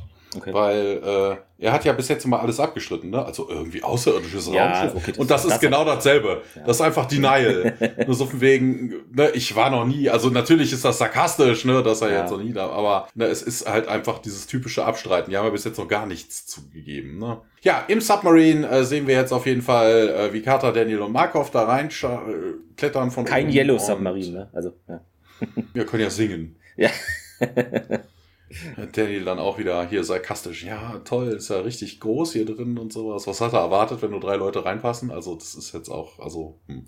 Ja, wie, wie lang hält denn der Sauerstoff? Äh, und äh, Markus sagt, ein Tag, aber wir brauchen nicht mehr als ein paar Stunden, wobei ich mir auch denke, also bitte äh, durchfahren, das Ding abschalten, zurückwählen, das ist so zwei, drei Minuten. ja. Also okay, Daniel möchte noch ein bisschen Sightseeing genau, machen. Hier, okay, guck mal, ja. die untergegangene Zivilisation, vielleicht gibt's da Inschriften und. Äh. Wir wechseln wieder zurück in den Kontrollraum und Markov äh, ist dann irgendwie auch über Funk zugeschaltet. Man sieht auch über Videolink äh, die Mannschaft unten im, im, im Gate rum, also im, im Submarine. Und äh, ja, ich kann sie hören. Und dann Markov sagt dann auch Pressurizing and proceeding through the gate. Wobei das ja auch irgendwie Quatsch ist. Warum sollte man da jetzt irgendwie Pressure ausüben? Das ist ja jetzt kein kein normaler Tauchvorgang, das ist ja so ein Bathyscap, das ist ja komplett hermetisch abgeschnitten. Der Druck drinnen ist dem ein G, also ein, mhm. ein Bar oder, ne? Also da muss man jetzt nichts, einen Druckausgleich oder ähnliches. Man ist ja kein Taucher, der irgendwie aufsteigt oder, also das ist auch Blödsinn. Ja, im Gate Room äh, sehen wir so eine Art Kran, der das Submarine jetzt hochhebt und ans Stargate hieft. Und äh, sobald jetzt irgendwie der erste Teil dann drin ist, wird der Rest auch durchgesogen. Sehr und, coole Szene äh, irgendwie. Ja. Ja, ne, Uni und Tia gucken sich das an, wünschen ihnen noch Good Luck. Man bedankt sich und ähm, auf dem außerirdischen Planeten kommt das äh, Submarine jetzt durch und bewegt sich ein bisschen vorwärts. Äh, wir sind dann wieder im U-Boot und Carter sagt, oh, wow, und ach, ist das schön hier, sagt Markov und äh, Daniel kann irgendwie nichts verstehen, weil angeht, ne, Markov erklärt das damit, ja, der Druckausgleich, mhm. wir haben ja gerade festgestellt, dass das totaler Blödsinn ist, ne, da kennt man ja, da, da muss man einmal durchpusten, macht Daniel dann auch. Und äh, er kann aber immer noch nichts verstehen, ne, weil Markov erzählt dann auch so wegen No Plant oder Animal Life. Und äh, Daniel wiederholt das Ganze nämlich auch, na, hier, es gibt kein, kein Plant oder Animal Life. Ja. Carter wendet sich dann nochmal an O'Neill. Aber ja, ne, so von wegen hier mit dem, mit dem Pressurization, das macht keinerlei Sinn, weil wenn das Ding undicht wäre, dass man einen Druckausgleich machen müsste, dann wäre das Ding, dann käme auch Wasser rein. Das wäre vielleicht ein bisschen ungünstig. das wäre ungünstig, ja. Im Kontrollraum sind wir jetzt wieder. O'Neill und Tjerk sitzen da an der Computerkonsole und zocken. Nein, sie zocken nicht. Sie sehen sich das Video des Super Mario, glaube ich, war es, ne?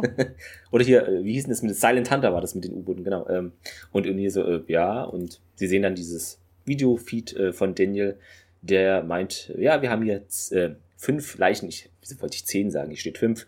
Ich erhöhe hier einfach die Leichenanzahl. Nein, es sind fünf wohl, die Daniel oder und Co. gesehen haben. Dann sagt hier, bedeutet es, dass hier wohl noch mehr Personen vermisst werden könnten. Und nun gut, meint O'Neill, wir schauen uns hier nochmal um. Wobei ist es nicht wichtiger, dass man irgendwie Kontakt zu den anderen Leuten hat, die da in diesem U-Boot sind, als sich jetzt hier nochmal umzuschauen? Also rein strategisch, ich weiß es nicht. Na gut. Sollen sie machen. Was? Naja, also, also macht es, also ich fände es wichtiger, wenn man sich jetzt hier nicht nochmal umschaut in dieser Einrichtung, sondern einfach via Funk mit Rest SG1 verbunden bleibt, falls da irgendwas passiert und man denen irgendwelche Sachen sagen muss. Aber gut. Ja, sind sie doch auch. Naja, aber wenn sie jetzt da weggehen, da sehen die ja nichts dann. Und also, ja, okay. Okay, via Funk sind sie noch, ja. Äh, Markov meint dann auch hier, wir fangen die Drohne ein, sobald sie im Sicherheitsbehälter ist, können wir sie dann wohl deaktivieren und Carter, also wenn Carter recht hat, lässt sich so das Gate halt abschalten und sagt dann Ende der Übertragung, over and out und over and out ist wohl der bekannteste Filmfehler der Welt. Denn man sagt irgendwie nur eins von beiden, habe ich jetzt gelernt. Ich wusste es auch nicht, aber an, anscheinend sagt man bei diesen Funk-Sachen immer nur over oder out und nicht beides, weil es dann irgendwie, keine Ahnung, doppelt gemoppelt oder irgendwas ist. Ist auch totaler Blödsinn an der Stelle überhaupt so wegen, warum beenden sie die Transmission jetzt überhaupt? Weil, äh, ne, sie ja. sagt ja, sobald wir das Ding deaktivieren, geht's eh aus. Also, es ist Kein Bock mehr mit euch zu reden hier. Wir schauen uns jetzt die Unterwassersache oder Wassersache. Ja.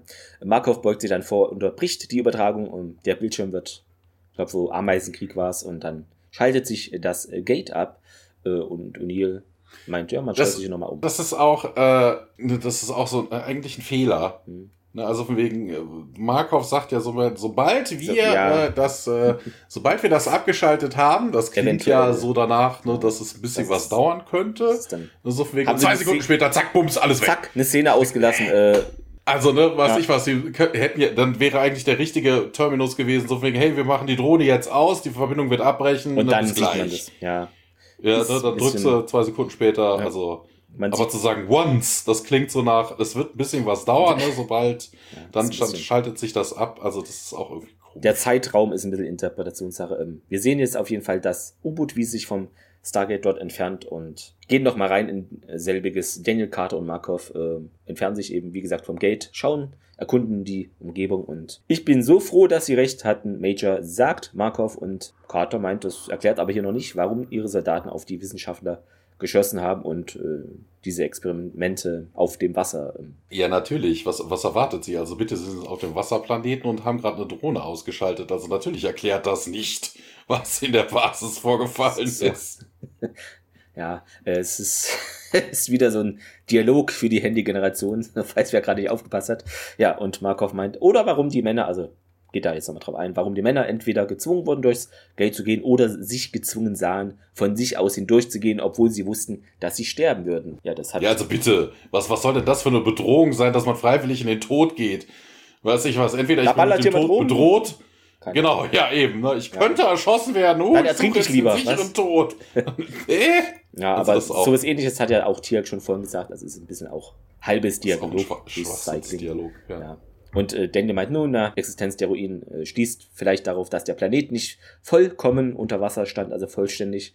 Ja, vielleicht gibt es da unten ein paar Anhaltspunkte, also will hier irgendwas erforschen. Ja, Markov, ja, schauen wir doch erst Wobei das, das ja eigentlich nichts heißt. Ne? Also von wegen, also selbst wenn der Planet immer unter Wasser ist, also du kennst ja jetzt auch nicht alle Rassen des Universums. Nee, nee, nee. Ne? Also es könnte ja auch einfach wirklich eine, eine, das, eine Rasse sein, die, die unter Wasser. Ja, ja. Also, genau, die bauen dann ihre genau. Gebäude why not? Also. Ja. Aquanox, ne? ja. ja, irgendwie sowas, ja. Na gut, ähm, sie steuern jetzt auf jeden Fall ein bisschen weiter auf diese Ruinen zu. Ähm, der Motor wird lauter und Markov schaut jetzt, ja, irgendwas ist da, auf die Anzeige ein bisschen verwirrt.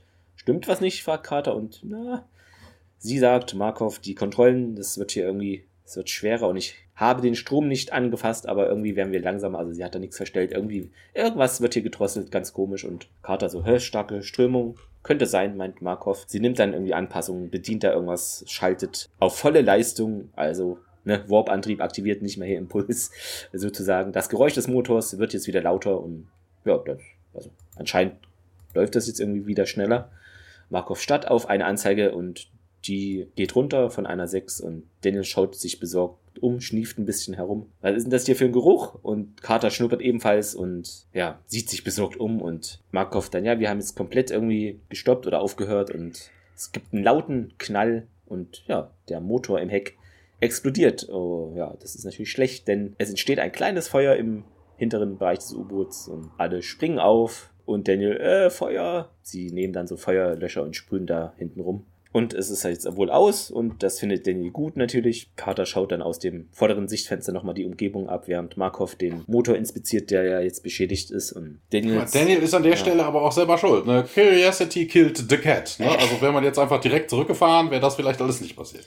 Ja, aber lieber forschen und Probleme haben, als nie geforscht zu haben und keine Probleme haben.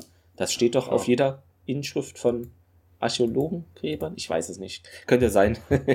Wenn nicht, äh, lassen wir uns den Spruch patentieren. Äh, den sperrigsten Spruch für Archäologen, ähm, den es gibt wahrscheinlich. Können wir das überhaupt reparieren? fragt Daniel zu Markov und sie meint, äh, ja. Und Daniel geht zu Carter. Ist auch immer geil. Ja, geht zu Carter, der kann sich kaum bewegen. Also es ist, äh, gehen ist hier ein bisschen in Anführungszeichen. Ne? Äh, die schaut immer noch aus diesem Fenster raus und wie das denn Daniel und Carter? Ja, wenn es eine stra äh, starke Strömung war, dann sollten wir uns jetzt zurückdrängen? Wahrscheinlich zurückziehen, oder? Pushing us back now. Dann so. sollte, also wenn es sich um eine starke so, Strömung handelt, sollte ja, sie uns, so, okay. sollte hm. diese uns jetzt doch so, zurückschieben. Zurück. Ja, okay.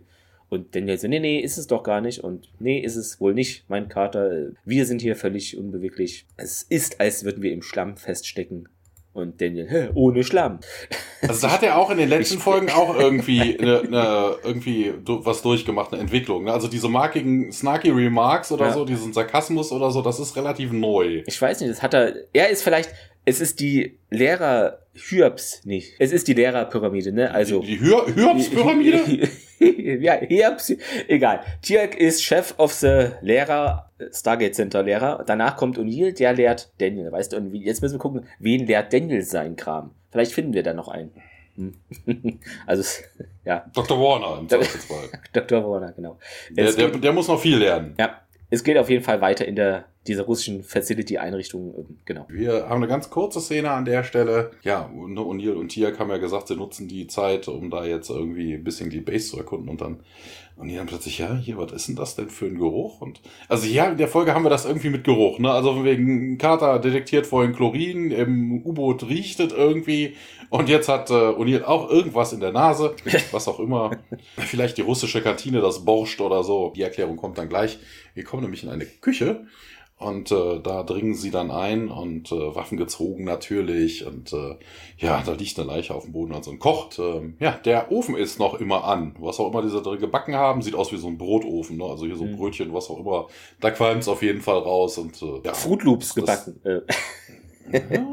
Mal probiert, wie das schmeckt. Auf jeden Fall sehen sie dann auf dem Boden blutige Fußspuren und äh, ja, sie verfolgen die so ein bisschen und ja, sie kommen zu einem großen Kühlkammer und da sind wohl die Fußspuren enden dann davor und ja, ne, man verständigt sich ohne viele Worte und äh, Tia nimmt Position und O'Neill öffnet dann die Tür. Drinnen die Überraschung der Folge. Wir sehen, du hattest es in der letzten Folge angekündigt, mhm. einen alten Bekannten. Tiefgefroren am Stück. Wir sehen einen Colonel Mayborn am Stiel. Genau. zum, zum Mitnehmen äh, mariniert, paniert. Ja, und dann äh, ein, ein, kurzer Shot unter Wasser, stationary, und dann wechseln wir in das U-Boot zurück. Genau, Markov ist da im hinteren Teil und will den Motor wieder zum Laufen bringen. Daniel kommt an die Luke hinter sie. Wie läuft's denn hier? Wie läuft das? Äh, ja, ich glaube, ich kann es reparieren, hat sie doch eben schon gesagt. Völliger Quatsch. Und Daniel, naja, warte, vor fünf Minuten hast du doch gesagt, du kannst, ach so, äh, auf jeden Fall reparieren und jetzt glaubst du es nur. Äh, und sie schüttelt den Kopf verärgert, macht da ihre Reparatursachen, ne? da will man ja auch nicht so genervt. Ja, der O'Neill ist, nicht, O'Neill ist nicht mehr dabei, da muss Daniel irgendwelche dummen Sprüche machen, die die Frau ja, dann er hat ihr Sack gelehrt. Äh, ihn, ihr gelehrt, ihn gelehrt. Was wollen Sie jetzt hören? Ich verstehe nicht, warum. Oh, ich glaube, Paket kommt, warte. so, da bin ich wieder. Runabout ist gekommen von DS9, Klemmbaustein. ja, Markov meint, ja, was, was wollen Sie denn hören hier? Ich verstehe nicht, was jetzt passiert ist und Daniel, naja, angesichts ihrer soliden Handwerks- oder der soliden Handwerkskunst, die in dieses Ding geflossen sind, verstehe ich nicht, wie das überhaupt passieren konnte. Und Markov meint, dass, ja, ich, wenn sie damit sagen wollen, ne, dass alles, was hier in Russland hergestellt wurde, von schlechter Qualität ist, äh, dann, ja, kann ich, also dem entgegne ich, dieses U-Boot kommt tatsächlich aus der Schweiz. Ich kapiere nicht, warum das passiert ist. Naja, bei dieser soliden Bauweise frage ich mich, wie das überhaupt passieren konnte. Falls Sie damit andeuten wollen, dass alle russischen Produkte von schlechter Qualität sind, dieses U-Boot kommt aus der Schweiz. Tja, die fangen gelegentlich Feuer, aber gehen auf die Sekunde genau. Wobei diese Diskussion ist ja auch völlig blödsinnig. Ne? Also Markov hat doch schon erzählt, dass er die Power nicht reduziert hat und trotzdem, dass sie irgendwie feststecken oder sowas. Natürlich geht dir dann irgendwann der Motor durch, wenn du mit ja, Speed da rumheizt und irgendwie festgehalten genau. wirst. Wobei unter Wasser ist das vermutlich überhaupt nicht so. Also von wegen, ne, wenn, wenn, wenn du irgendwie festgehalten wirst. Also außer, ne, außer Aber, der, ja. der, ne, also wenn, es kommt darauf an, wie du festgehalten wirst. Ne? Also wenn du das U-Boot per se, den, den, den Körper festhältst oder so und hinten drehst, ist ja, ja okay, ist du hast dann höchstens, dann. Ja. du hast dann höchstens Stress auf die Hülle, ne, solange sich das hinten frei drehen kann. Wenn du hinten das Ding festhältst und dann Full Speed gibst, ne, dann macht's natürlich Peng. Denn, äh, ah, sie fangen also gelegentlich Feuer, aber laufen sonst perfekt und Markov seufzt und ignoriert diesen schnippischen, fast schon, hast du auch gesagt, Unilschen Kommentar. Und der entschuldigt sich, murmelt dann, ja, ich habe zu viel mit Schick O'Neill mich herumgetrieben. Ja, haben wir irgendwie gar nichts von gesehen, aber gut, wenn man immer unterwegs ist als SG-Team. Ja, guck mal, so oft wie die jetzt in letzter Zeit Fruit Loops zusammen gegessen haben. Ach, okay, also. ja, dann. Er dreht sich dann um äh, zu Carter und geht hinüber. Also das Gehen ist wirklich in Anführungszeichen das, keine Ahnung, wie groß ist das Ding? Dreimal ein Meter gefühlt oder so. Es ist wirklich recht klein, so ein Mini-U-Boot. Halt Markov meint, ja, das war doch nichts hier, was uns behindert hätte. Das hätte irgendwie gar nicht passieren dürfen. Und Carter, ja, nun, hier ist noch was, was hätte nicht passieren dürfen. Denn der Druck von außen nimmt zu und Markov guckt schockiert da, legt ihr Werkzeug weg und wie das denn jetzt? Sie läuft dann wieder nach vorne äh, zu diesen Bedienelementen des Bootes und ja, ach, das Messgerät muss eine Fehlfunktion haben, aber kann es ja gar nicht, weil es aus der Schweiz kommt. Haha. Er sagt auch Daniel, ne, sarkastisch, schnell, aber es ist, in, äh, es ist die Schweiz. Und Markov, immer noch verärgert, dreht sich zu ihm um. Und Carter meint, unsere Tiefe ist konstant und der Druck hier sollte doch relativ, was? Der Druck sollte relativ zur Tiefe sein? Irgendwie klingt das völlig falsch. Hm, relativ? Ja, doch, aber relativ okay. zur Tiefe, ja. Aber da fehlt doch Wort relativ im Verhältnis. Irgendwie für mich fehlt da ein Wort. Relativ zu Tiefe, nee, ist alles gut. Okay. Wenn sie weiter hier steigt, fragt Daniel, und ja, sie schauen ihn an, also Carter und Markov, und Carter sagt, ja, dann wird das U-Boot implodieren. Und natürlich ähm. freut das keinen der Insassen. Okay, es klingt wie ein Gefängnis jetzt. Genau, wir sind, was, außer sibirisches Gebirge. Okay, da sind wir und sehen das Kraftwerk. Außer, außer sibirisches Gebirge? Aus, was ist denn das? Wahrscheinlich einfach außerhalb Schott Ex, und dann. Ja, external. Ex, ja. External, Also ihr habt ein neues Wort gelernt. In Sibirien gibt es außersibirische Gebirge. Googelt es gerne. Es ist so. Ja, äh, ganz kurz, wir sehen diese sibirischen Mountains, dann sind wir wieder in der Küche und äh, ja, dort äh, tragen O'Neill und äh, Tiag dann den tiefgefrorenen Typen den Mayborn aus dem, aus dem Gefrierer. Wobei und schieben ihn in den Ofen. Nee. Ja, vor allen Dingen, warum? Also, äh, als hätten sie nichts Besseres zu tun. Keine Ahnung, vielleicht ist er denen so auf den Sack gegangen, die wollen die Leiche noch ein bisschen schänden oder so. Ich habe keine Ahnung. FSK 18 Folge. Ja. Also, ich, ich, also warum sie den da rausholen, keine Ahnung, weil tot ist er ja alle Male, ne? Es ist, ist äh, keine Ahnung, was, was sie da irgendwie. Ja, angeblich ist er ja tiefgefroren. Wir sehen aber beim Hinlegen, hier ist wieder so ein, so, so ein Filmfehler. Ne? Man sieht dann irgendwie, dass sich jetzt sein Nacken bewegt und hast du nicht gesehen. Also so tiefgefroren, wie er dargestellt wird, ist er dann doch nicht. Also die haben den Schauspieler jetzt nicht wirklich irgendwo tiefgefroren. Also das ist, Leg dich da mal ein paar so, Stunden in die. Auch gut, ne? da sieht man es auch, dass das natürlich äh, jetzt äh, nicht der Wahrheit entspricht. Und hier klopft auf ihm rum. Es gibt ein bisschen was an Geräuschen, aber man sieht, dass sich die Haut bewegt, da wo er dran klopft. ja, solid. Und äh, ja, irgendwie unerwarteterweise äh, stößt äh, Bayborn irgendwie so einen Atem aus. Ne? Da kommt irgendwie so ein grüner Dampf aus seinem Mund. Das sah schon sehr, sehr un lecker aus. Also dieses Grün, das war wirklich grün. Also es war jetzt Schli Schlimmes gegessen. Eisekalt, eisekalt oder sowas. Ja, genau, wie im Comic, ja, weißt genau. du, so, ah, der Knoblauchmief oder sowas, nach drei Dönern oder so. Ja, sie schrecken natürlich alle zurück und äh, die hat auch, ja, sterben Menschen normalerweise nicht, wenn sie tiefgefroren sind und äh, ja, doch, normalerweise. Ja, Melbourne auf dem Tisch atmet aber immer mal wieder. Also das ist äh, schon überraschend und ähm, ja, und hier sagt das selber eigentlich auch nochmal. Ne? Sie atmen normalerweise auch nicht, wenn sie tot sind und sowas. Und dann wechseln wir wieder zurück ins U-Boot und äh, Daniel schaut aus dem Fenster und äh, Markov arbeitet immer noch am, am Engine. jetzt sind sie schon per, per Du, weil er sagt dann, na, Svetlana, was ist denn, äh, na, hier, was ist denn beim letzten Mal passiert, als ihr hier wart? Und äh, sie erzählt dann halt aber ein bisschen einfach so rein, äh, haben dann, sind rein, haben die Erde angewählt und sind wieder raus. Und äh, ja, die Erde, ne, das Gate hat sich geöffnet und ja, das war's. Ja, wir haben Wasser noch mitgenommen, ne, kurz bevor wir durch den Event reisen sind und keinerlei Keinerlei Probleme, nö, ja, ein bisschen mehr, also so ein bisschen gewissen Widerstand haben sie wohl da auch schon gemerkt, sagt, äh, sagt Markov und äh, ja, aber keine Ahnung, sie hat da irgendwie vermutet, dass das was mit dem Geld zu tun hat, damit das Wasser nicht alles dadurch läuft, ne, dass das irgendwie so ein Schutzmechanismus. Deshalb sage ich auch, also das ist totaler Blödsinn, dass du so einen Planeten anwählen kannst, weil da könnte wirklich all das Wasser durchkommen, dass es da jetzt irgendwelche Filter gibt, die die Antike eingebaut haben, dass gewisse Sachen da nicht durchkamen. Also wozu brauche ich dann eine Iris? Das, dann könnte ich dann irgendwie die, die, das Gate programmieren und sagen, keine Gurult, niemand mit einer Larve. Ja, und dann misst kann Tiak immer nicht mit, ne? Oder, oder muss extra programmiert genau. werden. Aber ja. Muss es immer ausmachen. Ne? oh Wenn Gott. sie den SG, den GDO-Code von Tiak haben, müssen sie diese ja. Regel. Können wir mal kurz den Symbionten für fünf Stunden rausnehmen, Tiak? Machen wir das und dann gehst du. Nein, mache ich nicht mit. Oh, schade. Ja, Carter sagt, ja, das könnte durchaus sein und äh, ja, das Gate hätte wohl die Fähigkeit, äh, die Density of Molecular Structure zu erkennen und äh, auch den Druck, der auf das, äh, auf den Event Horizon ausgeübt wird, sagt sie. Und ja, um herauszufinden, ob da wirklich was durch will. Und ja, keine Ahnung, warum sollte das Gate das tun? Das geht irgendwann, wenn nichts durchkommt, eh aus. Also es ist auch irgendwie ein bisschen Techno-Bubble und ähm, ja, sagt Markov, keine Ahnung, ja, nur daher hatte ich ja genau diese Idee. Ne? Also hat ja auch Carters äh, das äh, Arbeiten gelesen und sowas. Und äh, ja, in diesem Moment äh, fängt es dann an zu knarzen. Also der Druck auf das U-Boot nimmt wohl noch weiter zu. Wir bleiben aber nicht hier, sondern gehen lecker essen in der Küche. Ja, ähm, Melbournes Hand fällt dort von der Stelle, an der sie eigentlich natürlich gefroren war, äh, herunter und er taut auf. Also wortwörtlich taut er auf. Und Neil und Jack schauen sich das an und, und diese äh, Mayborn kommt erstmal keine Antwort.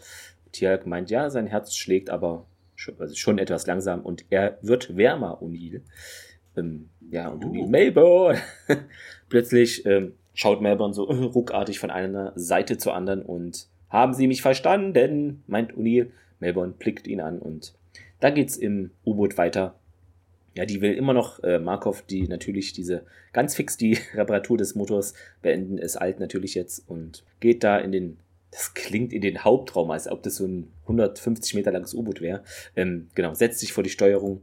Carter und Daniel ähm, nehmen da auch die Plätze ein und sie schaltet das U-Boot wieder ein, den Motor. Also das setzt sich auch wieder jetzt in Bewegung, hat wohl funktioniert und wir gehen nirgendwo hin, oder? fragt Carter und Markov schaut sie an, dann steht. Ja, ja das U-Boot bewegt sich gar nicht. Ne? Genau, ne? Also der Motor geht an, aber, geht an, aber es, also genau. setzt sich nicht in Bewegung. Steht sie wieder auf. Was, was machen sie jetzt hier? fragt Daniel. Und wenn, sagt Markov, man die Motoren stärker belastet, brennen sie nur wieder durch oder gehen aus. Und das nächste Mal kann ich sie vielleicht nicht mehr reparieren. Ja, und dann meint Daniel eben dann, ja, wenn wir hier bleiben, geht uns äh, die Luft aus und ja, und Markov, ja, wenn der Druck steigt weiterhin so schnell hier, dann wirds Boot implodieren, äh, also lange bevor eben die Luft ausgehen würde und den ja, oder das. Und Carter schätzt irgendwie, man hat jetzt vielleicht noch eine Stunde Zeit. Ich stimme zu. Also Markov stimmt der These zu und die vordere Luftblase wird wohl am anfälligsten sein, aber ist da nee, es geht um die Bubble. Genau, die es Bubble geht nicht um Luftblase, es geht um diese, diese Glasfront. Glasdings, äh, genau. Das wird wohl auch als Also das Plastik, aber. Ja. ja, ja. Und der, ja, können wir jetzt aufhören, darüber zu unterhalten, wie wir sterben und anfangen, da was gegen zu tun. Markov und Carter schauen sich nur im U-Boot um und wissen irgendwie nicht so richtig, was jetzt Phase ist. Äh, genau, dann geht's in der Küche weiter. Genau, keine Food Loops. Wir sehen, wie Mayborn sich plötzlich aufrichtet und äh, ja, und hier dann auch hier, das, das, das geht weit genug und äh, ja, aber Mayborn interessiert das irgendwie nicht. Der steht stumm auf und äh, geht irgendwie so zombie-stelzenhaft irgendwie weiter und äh, Mayborn hier, stopp, stopp, stopp und äh, ja, hier beweg dich nochmal und dann werde ich dich töten, äh, sagt er, indem er sich dann vor ihn stellt. Aber äh, Melbourne dreht sich dann um und geht dann auf Tiag zu und äh, ja, plötzlich greift er sich an die Brust und äh, krümmt sich zusammen und fängt an zu husten.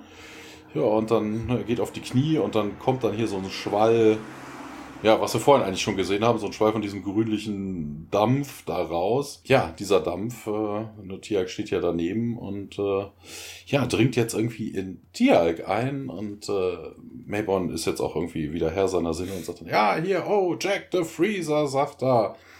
Jack the Freezer, das könnte jetzt auch so ein Spitzname für irgendwas sein. Jack the Freezer. Gab's, gab's nicht, gab's nicht Free, äh, Freezer war bei Dragon Ball. Ich ja, stimmt. Ja.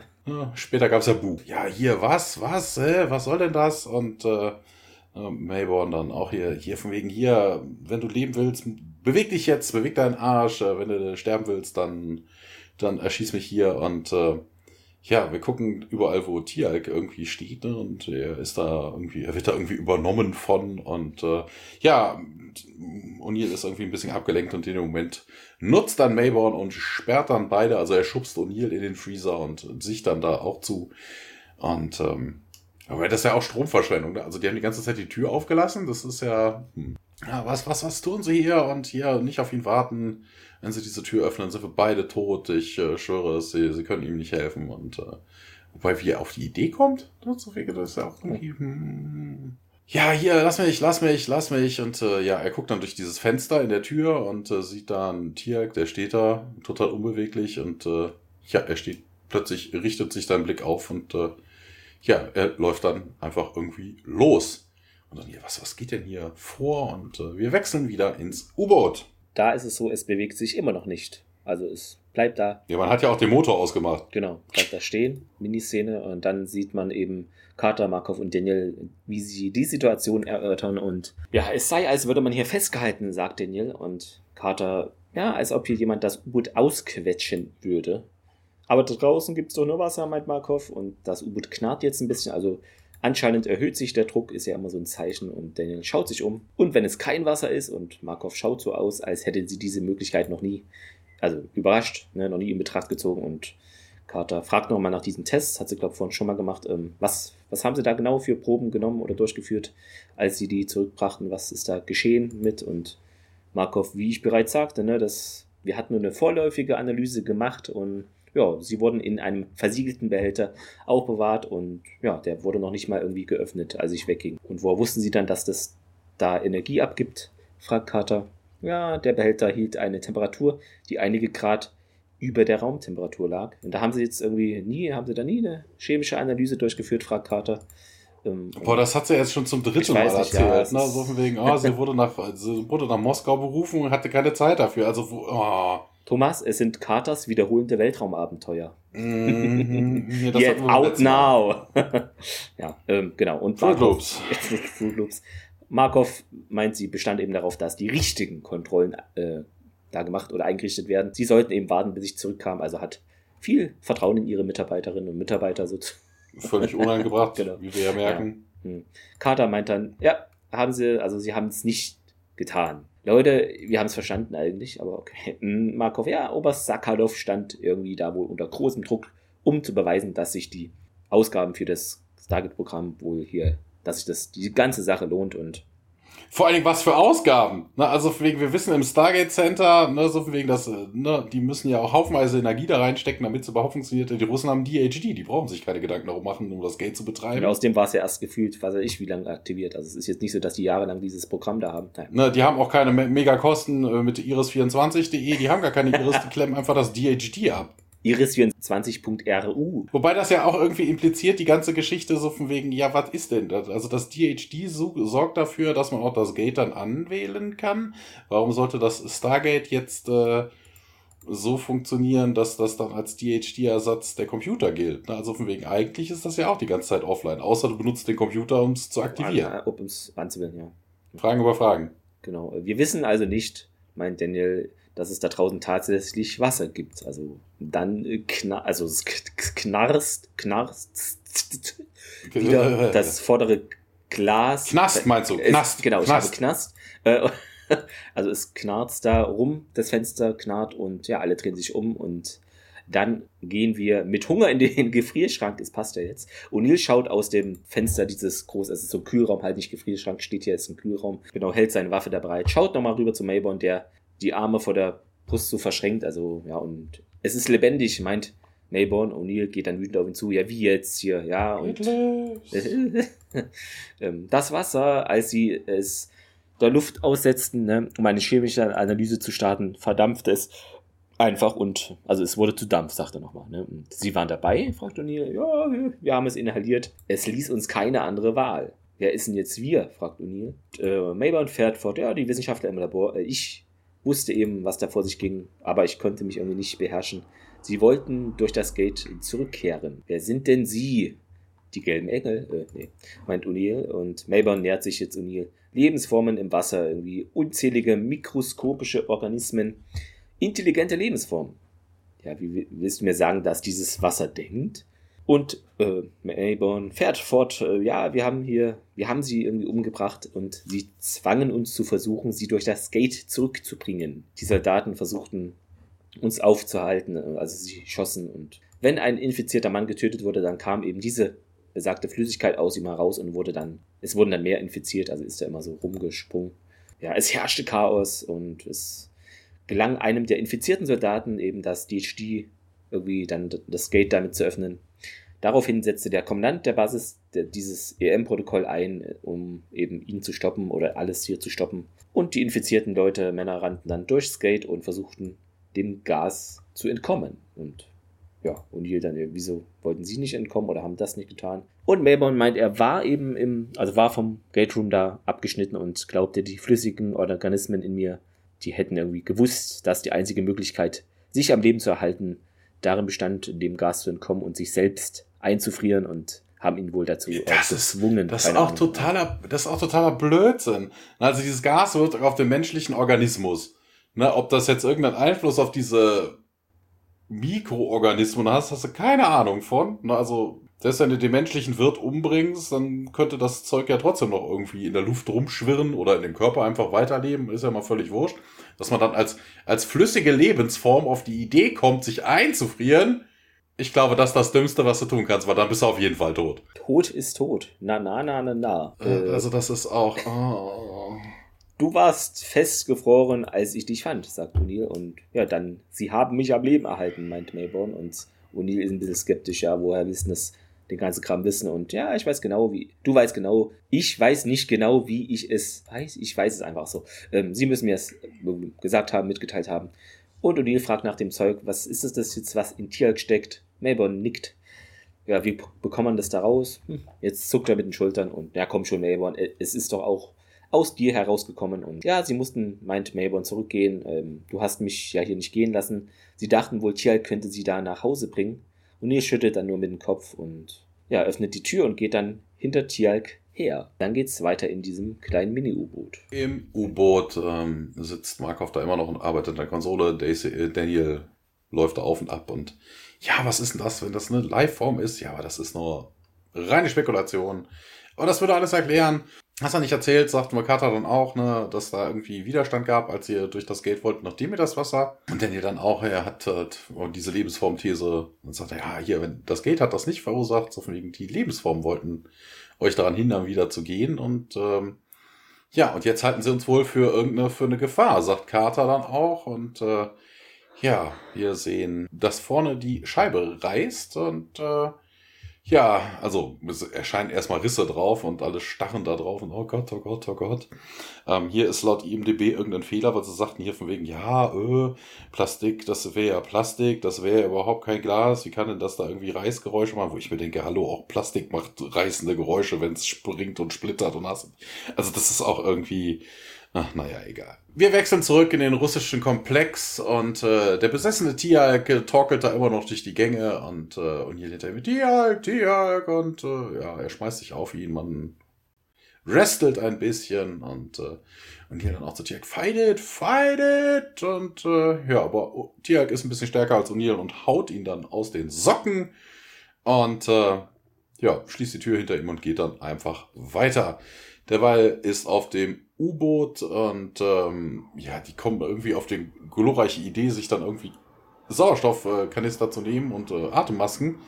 Und äh, Markus sagt auch, ja, das ist alles, äh, was wir haben. Und Kato sagt auch, oh, der Druck alleine wird uns, wobei sie ja nicht wissen, wie tief sie unter Wasser oder nicht Wasser sind. Also wenn sie davon ausgehen, dass der Druck von irgendwelchen Lebensformen kommt, heißt das ja nicht, dass äh, wie auch immer das Viewport Glass bricht auseinander, wird weggerissen, aber anstatt dass das, dass das Wasser oder was es auch immer ist, da reinkommt, schwebt das davor. Also so wie so ein Ereignishorizont. Dann wechseln wir zurück in den russischen Gate-Raum. Tia geht nun langsam Richtung Stargate. Äh, sein Gesicht ist ein bisschen ver Krämpfe hat er wohl verzerrt und ja, er erreicht dann, dass die Sti äh, beginnt, Symbole einzugeben für das Unterwasser-Stargate. Ähm, wir springen im, äh, ins U-Boot wieder. Das in Anführungszeichen steht hier Wasser, lässt das U-Boot immer noch nicht äh, implodieren. Carter, Daniel und Markov starren da herum. Daniel sieht es, ist neugierig, ne? Forscher Daniel hier und geht zur Vorderseite, äh, richtig, äh, Richtung Vorderseite. Und Carter so, äh, Daniel und der steckt dann auf einmal seine Hand da durch dieses Wasserzeug und Markov zu Carter, ja, was macht denn der da? Und zu Daniel, zu Daniel auch, ja, was machen sie da? und Carter, Daniel, und der steckt, streckt da seine Hand weiter aus und ich glaube, sie will mich, also wollen uns oder will mich nur verstehen und Markov, äh, wie? Und Daniel, wir, ja. Plötzlich ähm, scheint es so, dass dieses Wasser Daniel praktisch festhält oder da heraus bzw. hineinzieht. Markov und Carter eilen herbei, wollen den dann noch so aufhalten, aber das ganze wässrige Zeug umhüllt sie jetzt vollständig und sie werden da alle wohl dahin gezogen irgendwie. Und jetzt springen wir in einen Korridor außerhalb des Stargate-Raumes dort. O'Neill wacht auf dem Bogen, äh, auf dem Bogen, okay. Bogen, ja. Genau. auf dem Boden äh, des Gate Rooms dort auf und hört dann Geräusche, wie das DHD aktiviert wird steht dann auf schnell und geht durch die Tür ins, äh, in den Gate Room. Gerade als äh, Tiag das wohl aktiviert ist Tor. Das Tor öffnet sich dann. Tiag geht darauf zu. Plötzlich fällt Tiag zu Boden. In Anführungszeichen, er bricht dieses Wasserzeug. Wie Mayborn, also wie wir es da schon gesehen haben. Und Will schaut dem entsetzt zu und ist, dieses Wasser verwandelt sich in diesen Dampf auch und war, glaube ich, auch wieder grün. Und ja, geht, also das Wasser, dieses grüne Zeug geht Richtung Gate äh, und äh, ja, geht da durch. Das Gate wird daraufhin äh, deaktiviert. O'Neill eilt dann zu Tialk und der ist benommen, aber scheinbar unverletzt und erkundigt sich danach Tialk und ja, sie hatte nicht den Wunsch, mich zu töten, meint dieser O'Neill.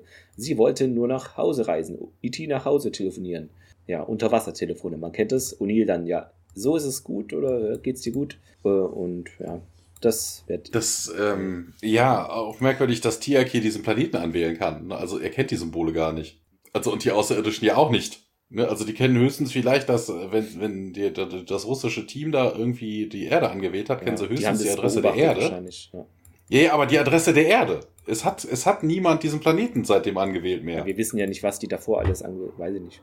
Na, also von wegen, es war vorhin schon Blödsinn, dass dann irgendwie, wobei ja, okay, du hast recht. Theoretisch ähm, jedenfalls. Die haben ja, die haben ja die Wissenschaftler ja. übernommen und das, wir haben ja schon Leichen an Bord an, an, äh, auf diesem Wasserplaneten gesehen. Das heißt, die haben sich irgendwo die Info schon hergeholt und, äh, Wobei, dann müssen sie aber irgendwie auch telepathisch begabt sein, weil diese anderen Wesen, die jetzt äh, da die Wissenschaftler hatten, die jetzt auf die andere Seite gewechselt sind, ne, also wenn man es daher hatte, wo hat Mayborn dann das her? Weil der hat sich ja, er war ja vom Gate-Raum abgeschnitten und hat sich ja eingefroren. Also der, der war jetzt nicht, also scheint eine telepathische Rasse zu sein.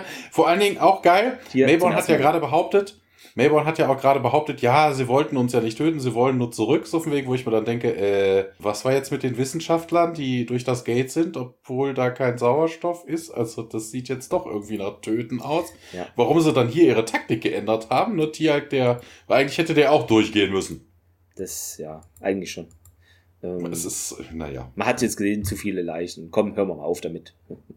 ähm, Uni meint jetzt, sollten wir uns doch schnell ducken. Sie ducken sich beide. Ähm, das Gate wird jetzt nochmal aktiviert. Aber der Strudel verfehlt sie natürlich knapp. Und als das Gate geöffnet wird, äh, stehen sie auf und äh, komisch, ne? Denn Daniel, Markov und Carter fliegen da durchs Gate praktisch äh, auf die Rampe, landen sie hart. Und Uni, ah, weh, muss wehgetan haben wohl. Ne? Und O'Neill und Tia gehen zu den anderen hinüber, die sich langsam aufrichten. Ähm, ja, seid ihr nicht in diesem U-Boot irgendwie losgefahren, fragt O'Neill. Und alle stacken, stacken sich schockiert an. Genau, starren sich schockiert an. Äh, wir irren, was, uns? Sie sind völlig verdutzt. Daniel dann ja, das Letzte, was ich weiß, ist, dass, ist, ist, dass ich in die, und deutet auf das Target. Und Carter, ja, ich weiß auch nicht, was genau passiert ist, Sir. Dirk schaut zu, O'Neill O'Neill, ah, hier mein Gedanke, wir haben gerade Geiseln ausgetauscht. Carter, Daniel und Markov starren sich komisch an. Was, ja, ja also, Nur so ein Gedanke. Ne, also, ja. also es ist ein bisschen merkwürdig, ne, weil eigentlich hätten sie ja auch erstickt werden. Also diese Wesen müssen sie irgendwie mit Sauerstoff versorgt haben. Und scheinbar ist das alles parallel passiert. Also ich würde mal davon ausgehen, wenn sie Geiseln ausgetauscht haben, ne, dass in dem Moment, wo äh, die Aliens äh, in das äh, U-Boot eindringen wollten, ne, dass in dem Moment das Gate aufgang und dieses Tiereck-Wesen dann, also dieses, das Ding, was in Tiereck drin die war, irgendwie informiert hat schnell und oder, und dann mhm. sich gedacht haben, okay, dann geben wir hier den restlichen Klumpatsch auch zurück. Ne? Wir haben jetzt alles. Ja. Wobei das natürlich auch totaler Blödsinn ist, dauernd dieses Gate aufzumachen, weil dann verlieren sie vermutlich, wenn das so mikroskopisch kleine sind, durch den Vortex vermutlich auch Milliarden wieder. an Mitbewohnern. Das, das sind die, die Unbeliebten, Thomas. Das ist nicht. ja, ja, oder die Masse, das, das wissen wir natürlich ja. nicht, oder die Was Masse ist halt wirklich eher Wasser und darin leben die Lebewesen und Kann die ziehen sich sein. einfach zurück, wenn sie, wenn sie merken, dass das Könnte Gate aufgeht oder irgendwie ja. sowas es ist alles sehr hypothetisch, ja. Ähm, auf jeden Fall blenden wir aus und äh, ja, genau, und dann zu den Trivia-Sachen. Genau, beim Audiokommentar äh, gab es, also es war wieder so eine Folge, die halt von den Effekten her sehr teuer war und auch als unproduzierbar galt, äh, zu ambitioniert und wird noch darauf hingewiesen, dass es einer der Folgen Stand jetzt natürlich immer gesehen, Stand jetzt ist mit den meisten Referenzen. Ähm, Fun Fact, diese, die Schauspielerinnen und Schauspieler auf hatten jetzt in der Folge diese wie sagt man das? Sind es Atem- oder Gasmasken, wie auch immer diese Masken da? Das haben sie gehasst, weil die beschlagen schnell und man kann da nicht gut kommunizieren mit. Hm. Nee, ja. Das Beschlagen ist ja fürchterlich egal. Die gehen ja nur über den Mund und Nase. Das ist ja nichts, was du dir übers, übers, über die Augen packst. Und genau. Oh Gott, ich kann mit meiner Nase nichts mehr sehen. Meine Maske ist beschlagen. Oh Gott. Äh, laut äh, Audiokommentar war es eben tatsächlich das Ende, ähm, am Ende da, wo Uni vorschlägt, dass beide Rassen Geiseln austauschen.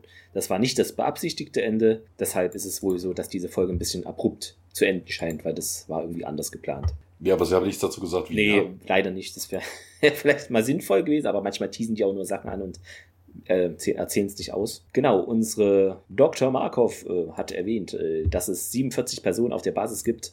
Das ist voraussichtlich eine Anspielung auf die häufige Verwendung der Zahl 47 in TNG, Star Trek. Mögliche Einflüsse hatte ich noch gefunden, vielleicht könnten sein, also neben dem offensichtlichen The Abyss, Voyage to the Bottom of the Sea, Golden Eye, The Thing, ähm, Dr. Strangelove unter anderem. Ähm, dann hatte ich, genau, jetzt kommen wir zu diesem ganzen Techno-Bubble-Zeug und wieso. Und da gibt es irgendwie sieben Milliarden Thesen von Gateworld und tausend Seiten zu. Äh, kann man ja mal kurz ein paar Sachen ähm, eingehen. Genau. Ähm, die Folge wirft einige interessante Fragen über die Funktionsweise des Stargates auf und zerstört mhm. zeitgleich mindestens eine lang gehegte Vorstellung über die Stargate-Physik. Obwohl schon früher festgestellt wurde, dass das Wurmloch nicht ein mit Materie gefülltes Tor aufgebaut werden kann, unter anderem Children of the Gods und hier steht Neuland. Ich weiß leider jetzt nicht, wie die Folge original hieß, weil das ist eine falsche Übersetzung dann, oder? Nee, hm, egal. Ach, die Folge muss dann Internet geheißen haben, weil Neuland. genau, ja. genau. Gelang es den Russen problemlos ein Tor, achso, zu einer neuen Welt zu öffnen, in das das Stargate im Wasser getaucht war. Es scheint, dass man tatsächlich eine Verbindung zu einem Tor herstellen kann, das mit Materie gefüllt ist, die weniger dicht ist als Erde oder Fels. Während Felsen oder Erde die Aktivierung des Tores verhindern, in Klammern, das Vergraben eines Tores ist nicht wie, ist nach wie vor ein wirksames Mittel, um zu verhindern, dass jemand durchs Geld kommt, Klammer zu, ist dies bei Wasser nicht der Fall, in Klammern, und natürlich auch nicht bei Luft, die selbst zu einem winzigen Teil Materie enthält. Ja, das käme vielleicht günstiger, als dort eine neue Iris zu kaufen. Man flutet einfach den Torraum und pumpt es nur ab, wenn der richtige GDO-Kogel kommt. auch, ja. Oh man, da hast du immer das Wasser im Geldrum, ja. Also das Schwimmbad. Es scheint ein Wunder zu sein, dass die Russen in weniger als 37 Tagen mindestens neun gültige Stargate-Adressen entdeckt haben. In Klammern sieben wurden bereits erforscht und zwei bleiben laut Dr. Markov nach dem Wasserplaneten. Die große Mehrheit der Glyphen-Combination war unge äh, ähm, ungültig. Ja, das ist aber. Hm, Höchstwahrscheinlich hat kein Fehler. Mayborn die Liste nächstes Jahr Trivia. Ja, eben. Höchstwahrscheinlich haben die die Liste der gültigen Gate-Adressen von Mayborn. Genau, dann geht es nochmal um den Kavush, also diesen instabilen Wurmloch äh, diesen Wirbel einfach. Vortex. Vortex, genau. Der alles zersetzt, was sich ihm in den Weg stellt, in Klammern Prisoners und andere Episoden zeigten dies. Wurden Millionen von außerirdischen Lebensformen im Wasser, hattest du jetzt auch äh, erwähnt, ne? Ja, äh, vielleicht getötet. Das scheint unwahrscheinlich, da die Außerirdischen selbst wiederholt von der Erde aus gewählt haben, um nach Hause zu gelangen. Der Wirbel drückt wahrscheinlich das Wasser aus dem Weg, so wie er wahrscheinlich auch, also viel Hypothesen, auch äh, jedem anderen Planeten Luft aus dem Weg drückt genau. Also, wie gesagt, es ist ein bisschen, man weiß nicht so viel über die Lebensform, ist halt, ja. Ähm, Robert C. Cooper schlug eben diese Unterwasser-Story vor irgendwie und war eben technisch schwierig. Äh, Gab es noch, äh, dü, dü, dü, genau, Brad Wright in, meinte in einer Antwortrunde bei Gateworld, ja, dass es sei eine großartige Episode, an der es viel zu lieben gibt, aber zwei Dinge an der Produktion stechen heraus. Das waren eben die Idee, ballistische Reaktion auf die Szene, in der der gefrorene Mayborn entdeckt wird. In dem Fall konnte Paul alias Captain Logik die Tatsache nicht akzeptieren, dass jemand aufrecht stehend eingefroren werden kann. Wenn man erfrieren würde, würde man sich zusammenkauen und versuchen, sich warm zu halten. So seine Argumentation. Die das ist aber verkehrt, ja. weil ne, du hast ja das außerirdische Wesen hat genau. beherrscht. Die Tatsache, dass Mayborn eingefroren aufgefunden wurde, deutet auf plötzliches Erfrieren hin, was hier nicht der Fall war. Wie auch immer, es wäre nicht das Logikproblem. Und äh, Fun Fact, äh, wer es äh, fand sich hoher Besuch ein, äh, denn der unlustige O'Neill tauchte am Set auf, also Kurt Russell.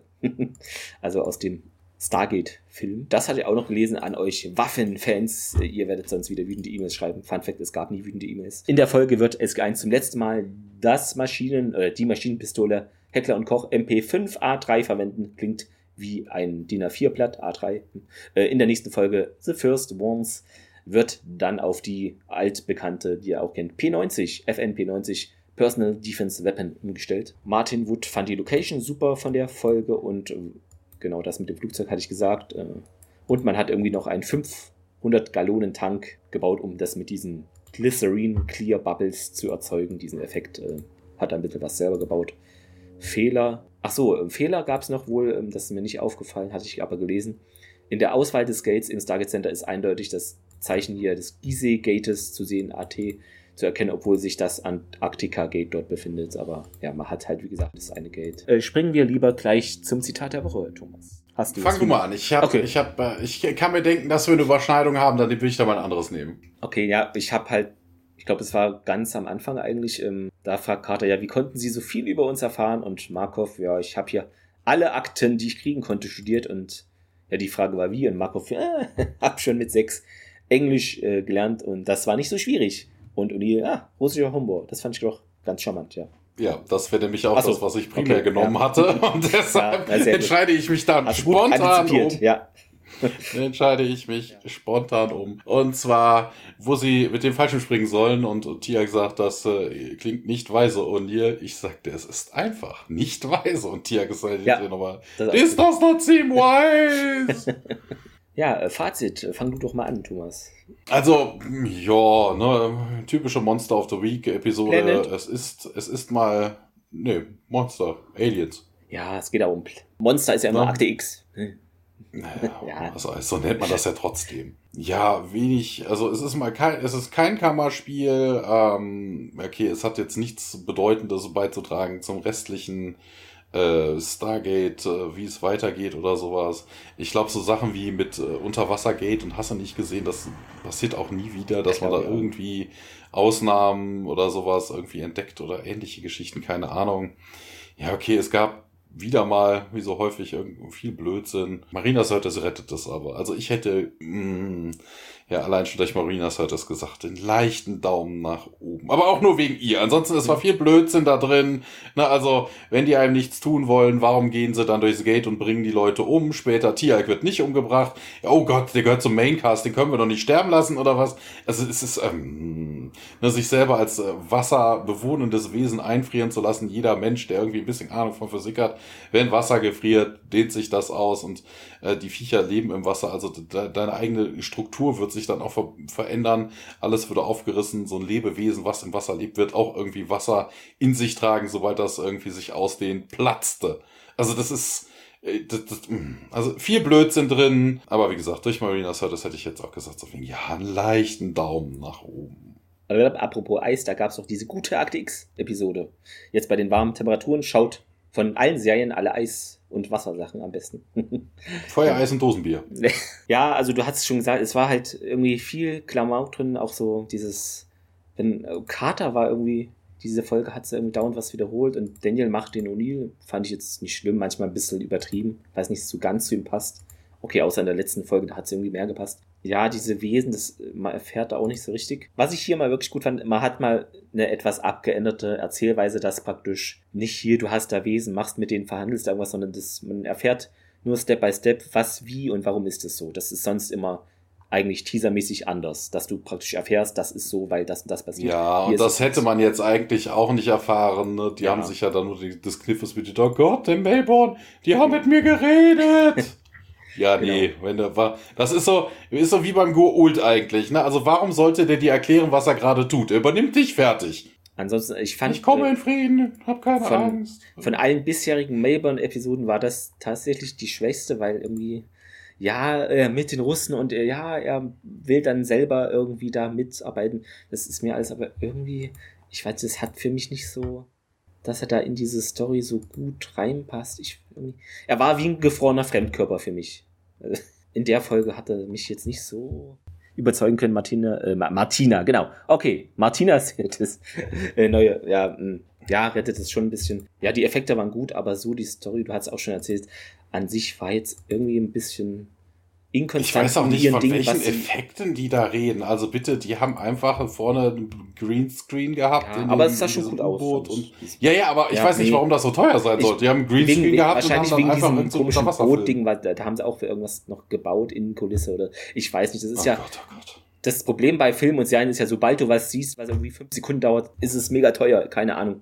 Äh, Und Mhm. diese Visual-Dinger, dann Nachbearbeitung dauerte damals noch länger und ach, das schluckt dann nochmal. Genau, irgendwer hat, glaube ich, sogar gesagt, diese Folge, ähm, diese Folge würde, wenn man sie drehen würde, ich weiß nicht, wer es war, aber meinte jemand vom Stargate, äh, vom Stargate, genau. Äh, auf jeden Fall vom, von den Producern würde 80% der kompletten der Staffel an Ga äh, Gage oder Gehalt äh, verschlingen. Also irgendwie die Effekte, keine Ahnung, mit dem Wasser, was weiß ich, ja. Das Budget. Das, Das, Gehalt das, danke, den schön, Leuten immer. Gehalt, genau, das Budget. Jede Wasserbubble kostet, was weiß ich, 50 Dollar, ich weiß es nicht. Wie gesagt, die Story, das war irgendwie alles ein bisschen inkonstant und äh, mega verwirrend.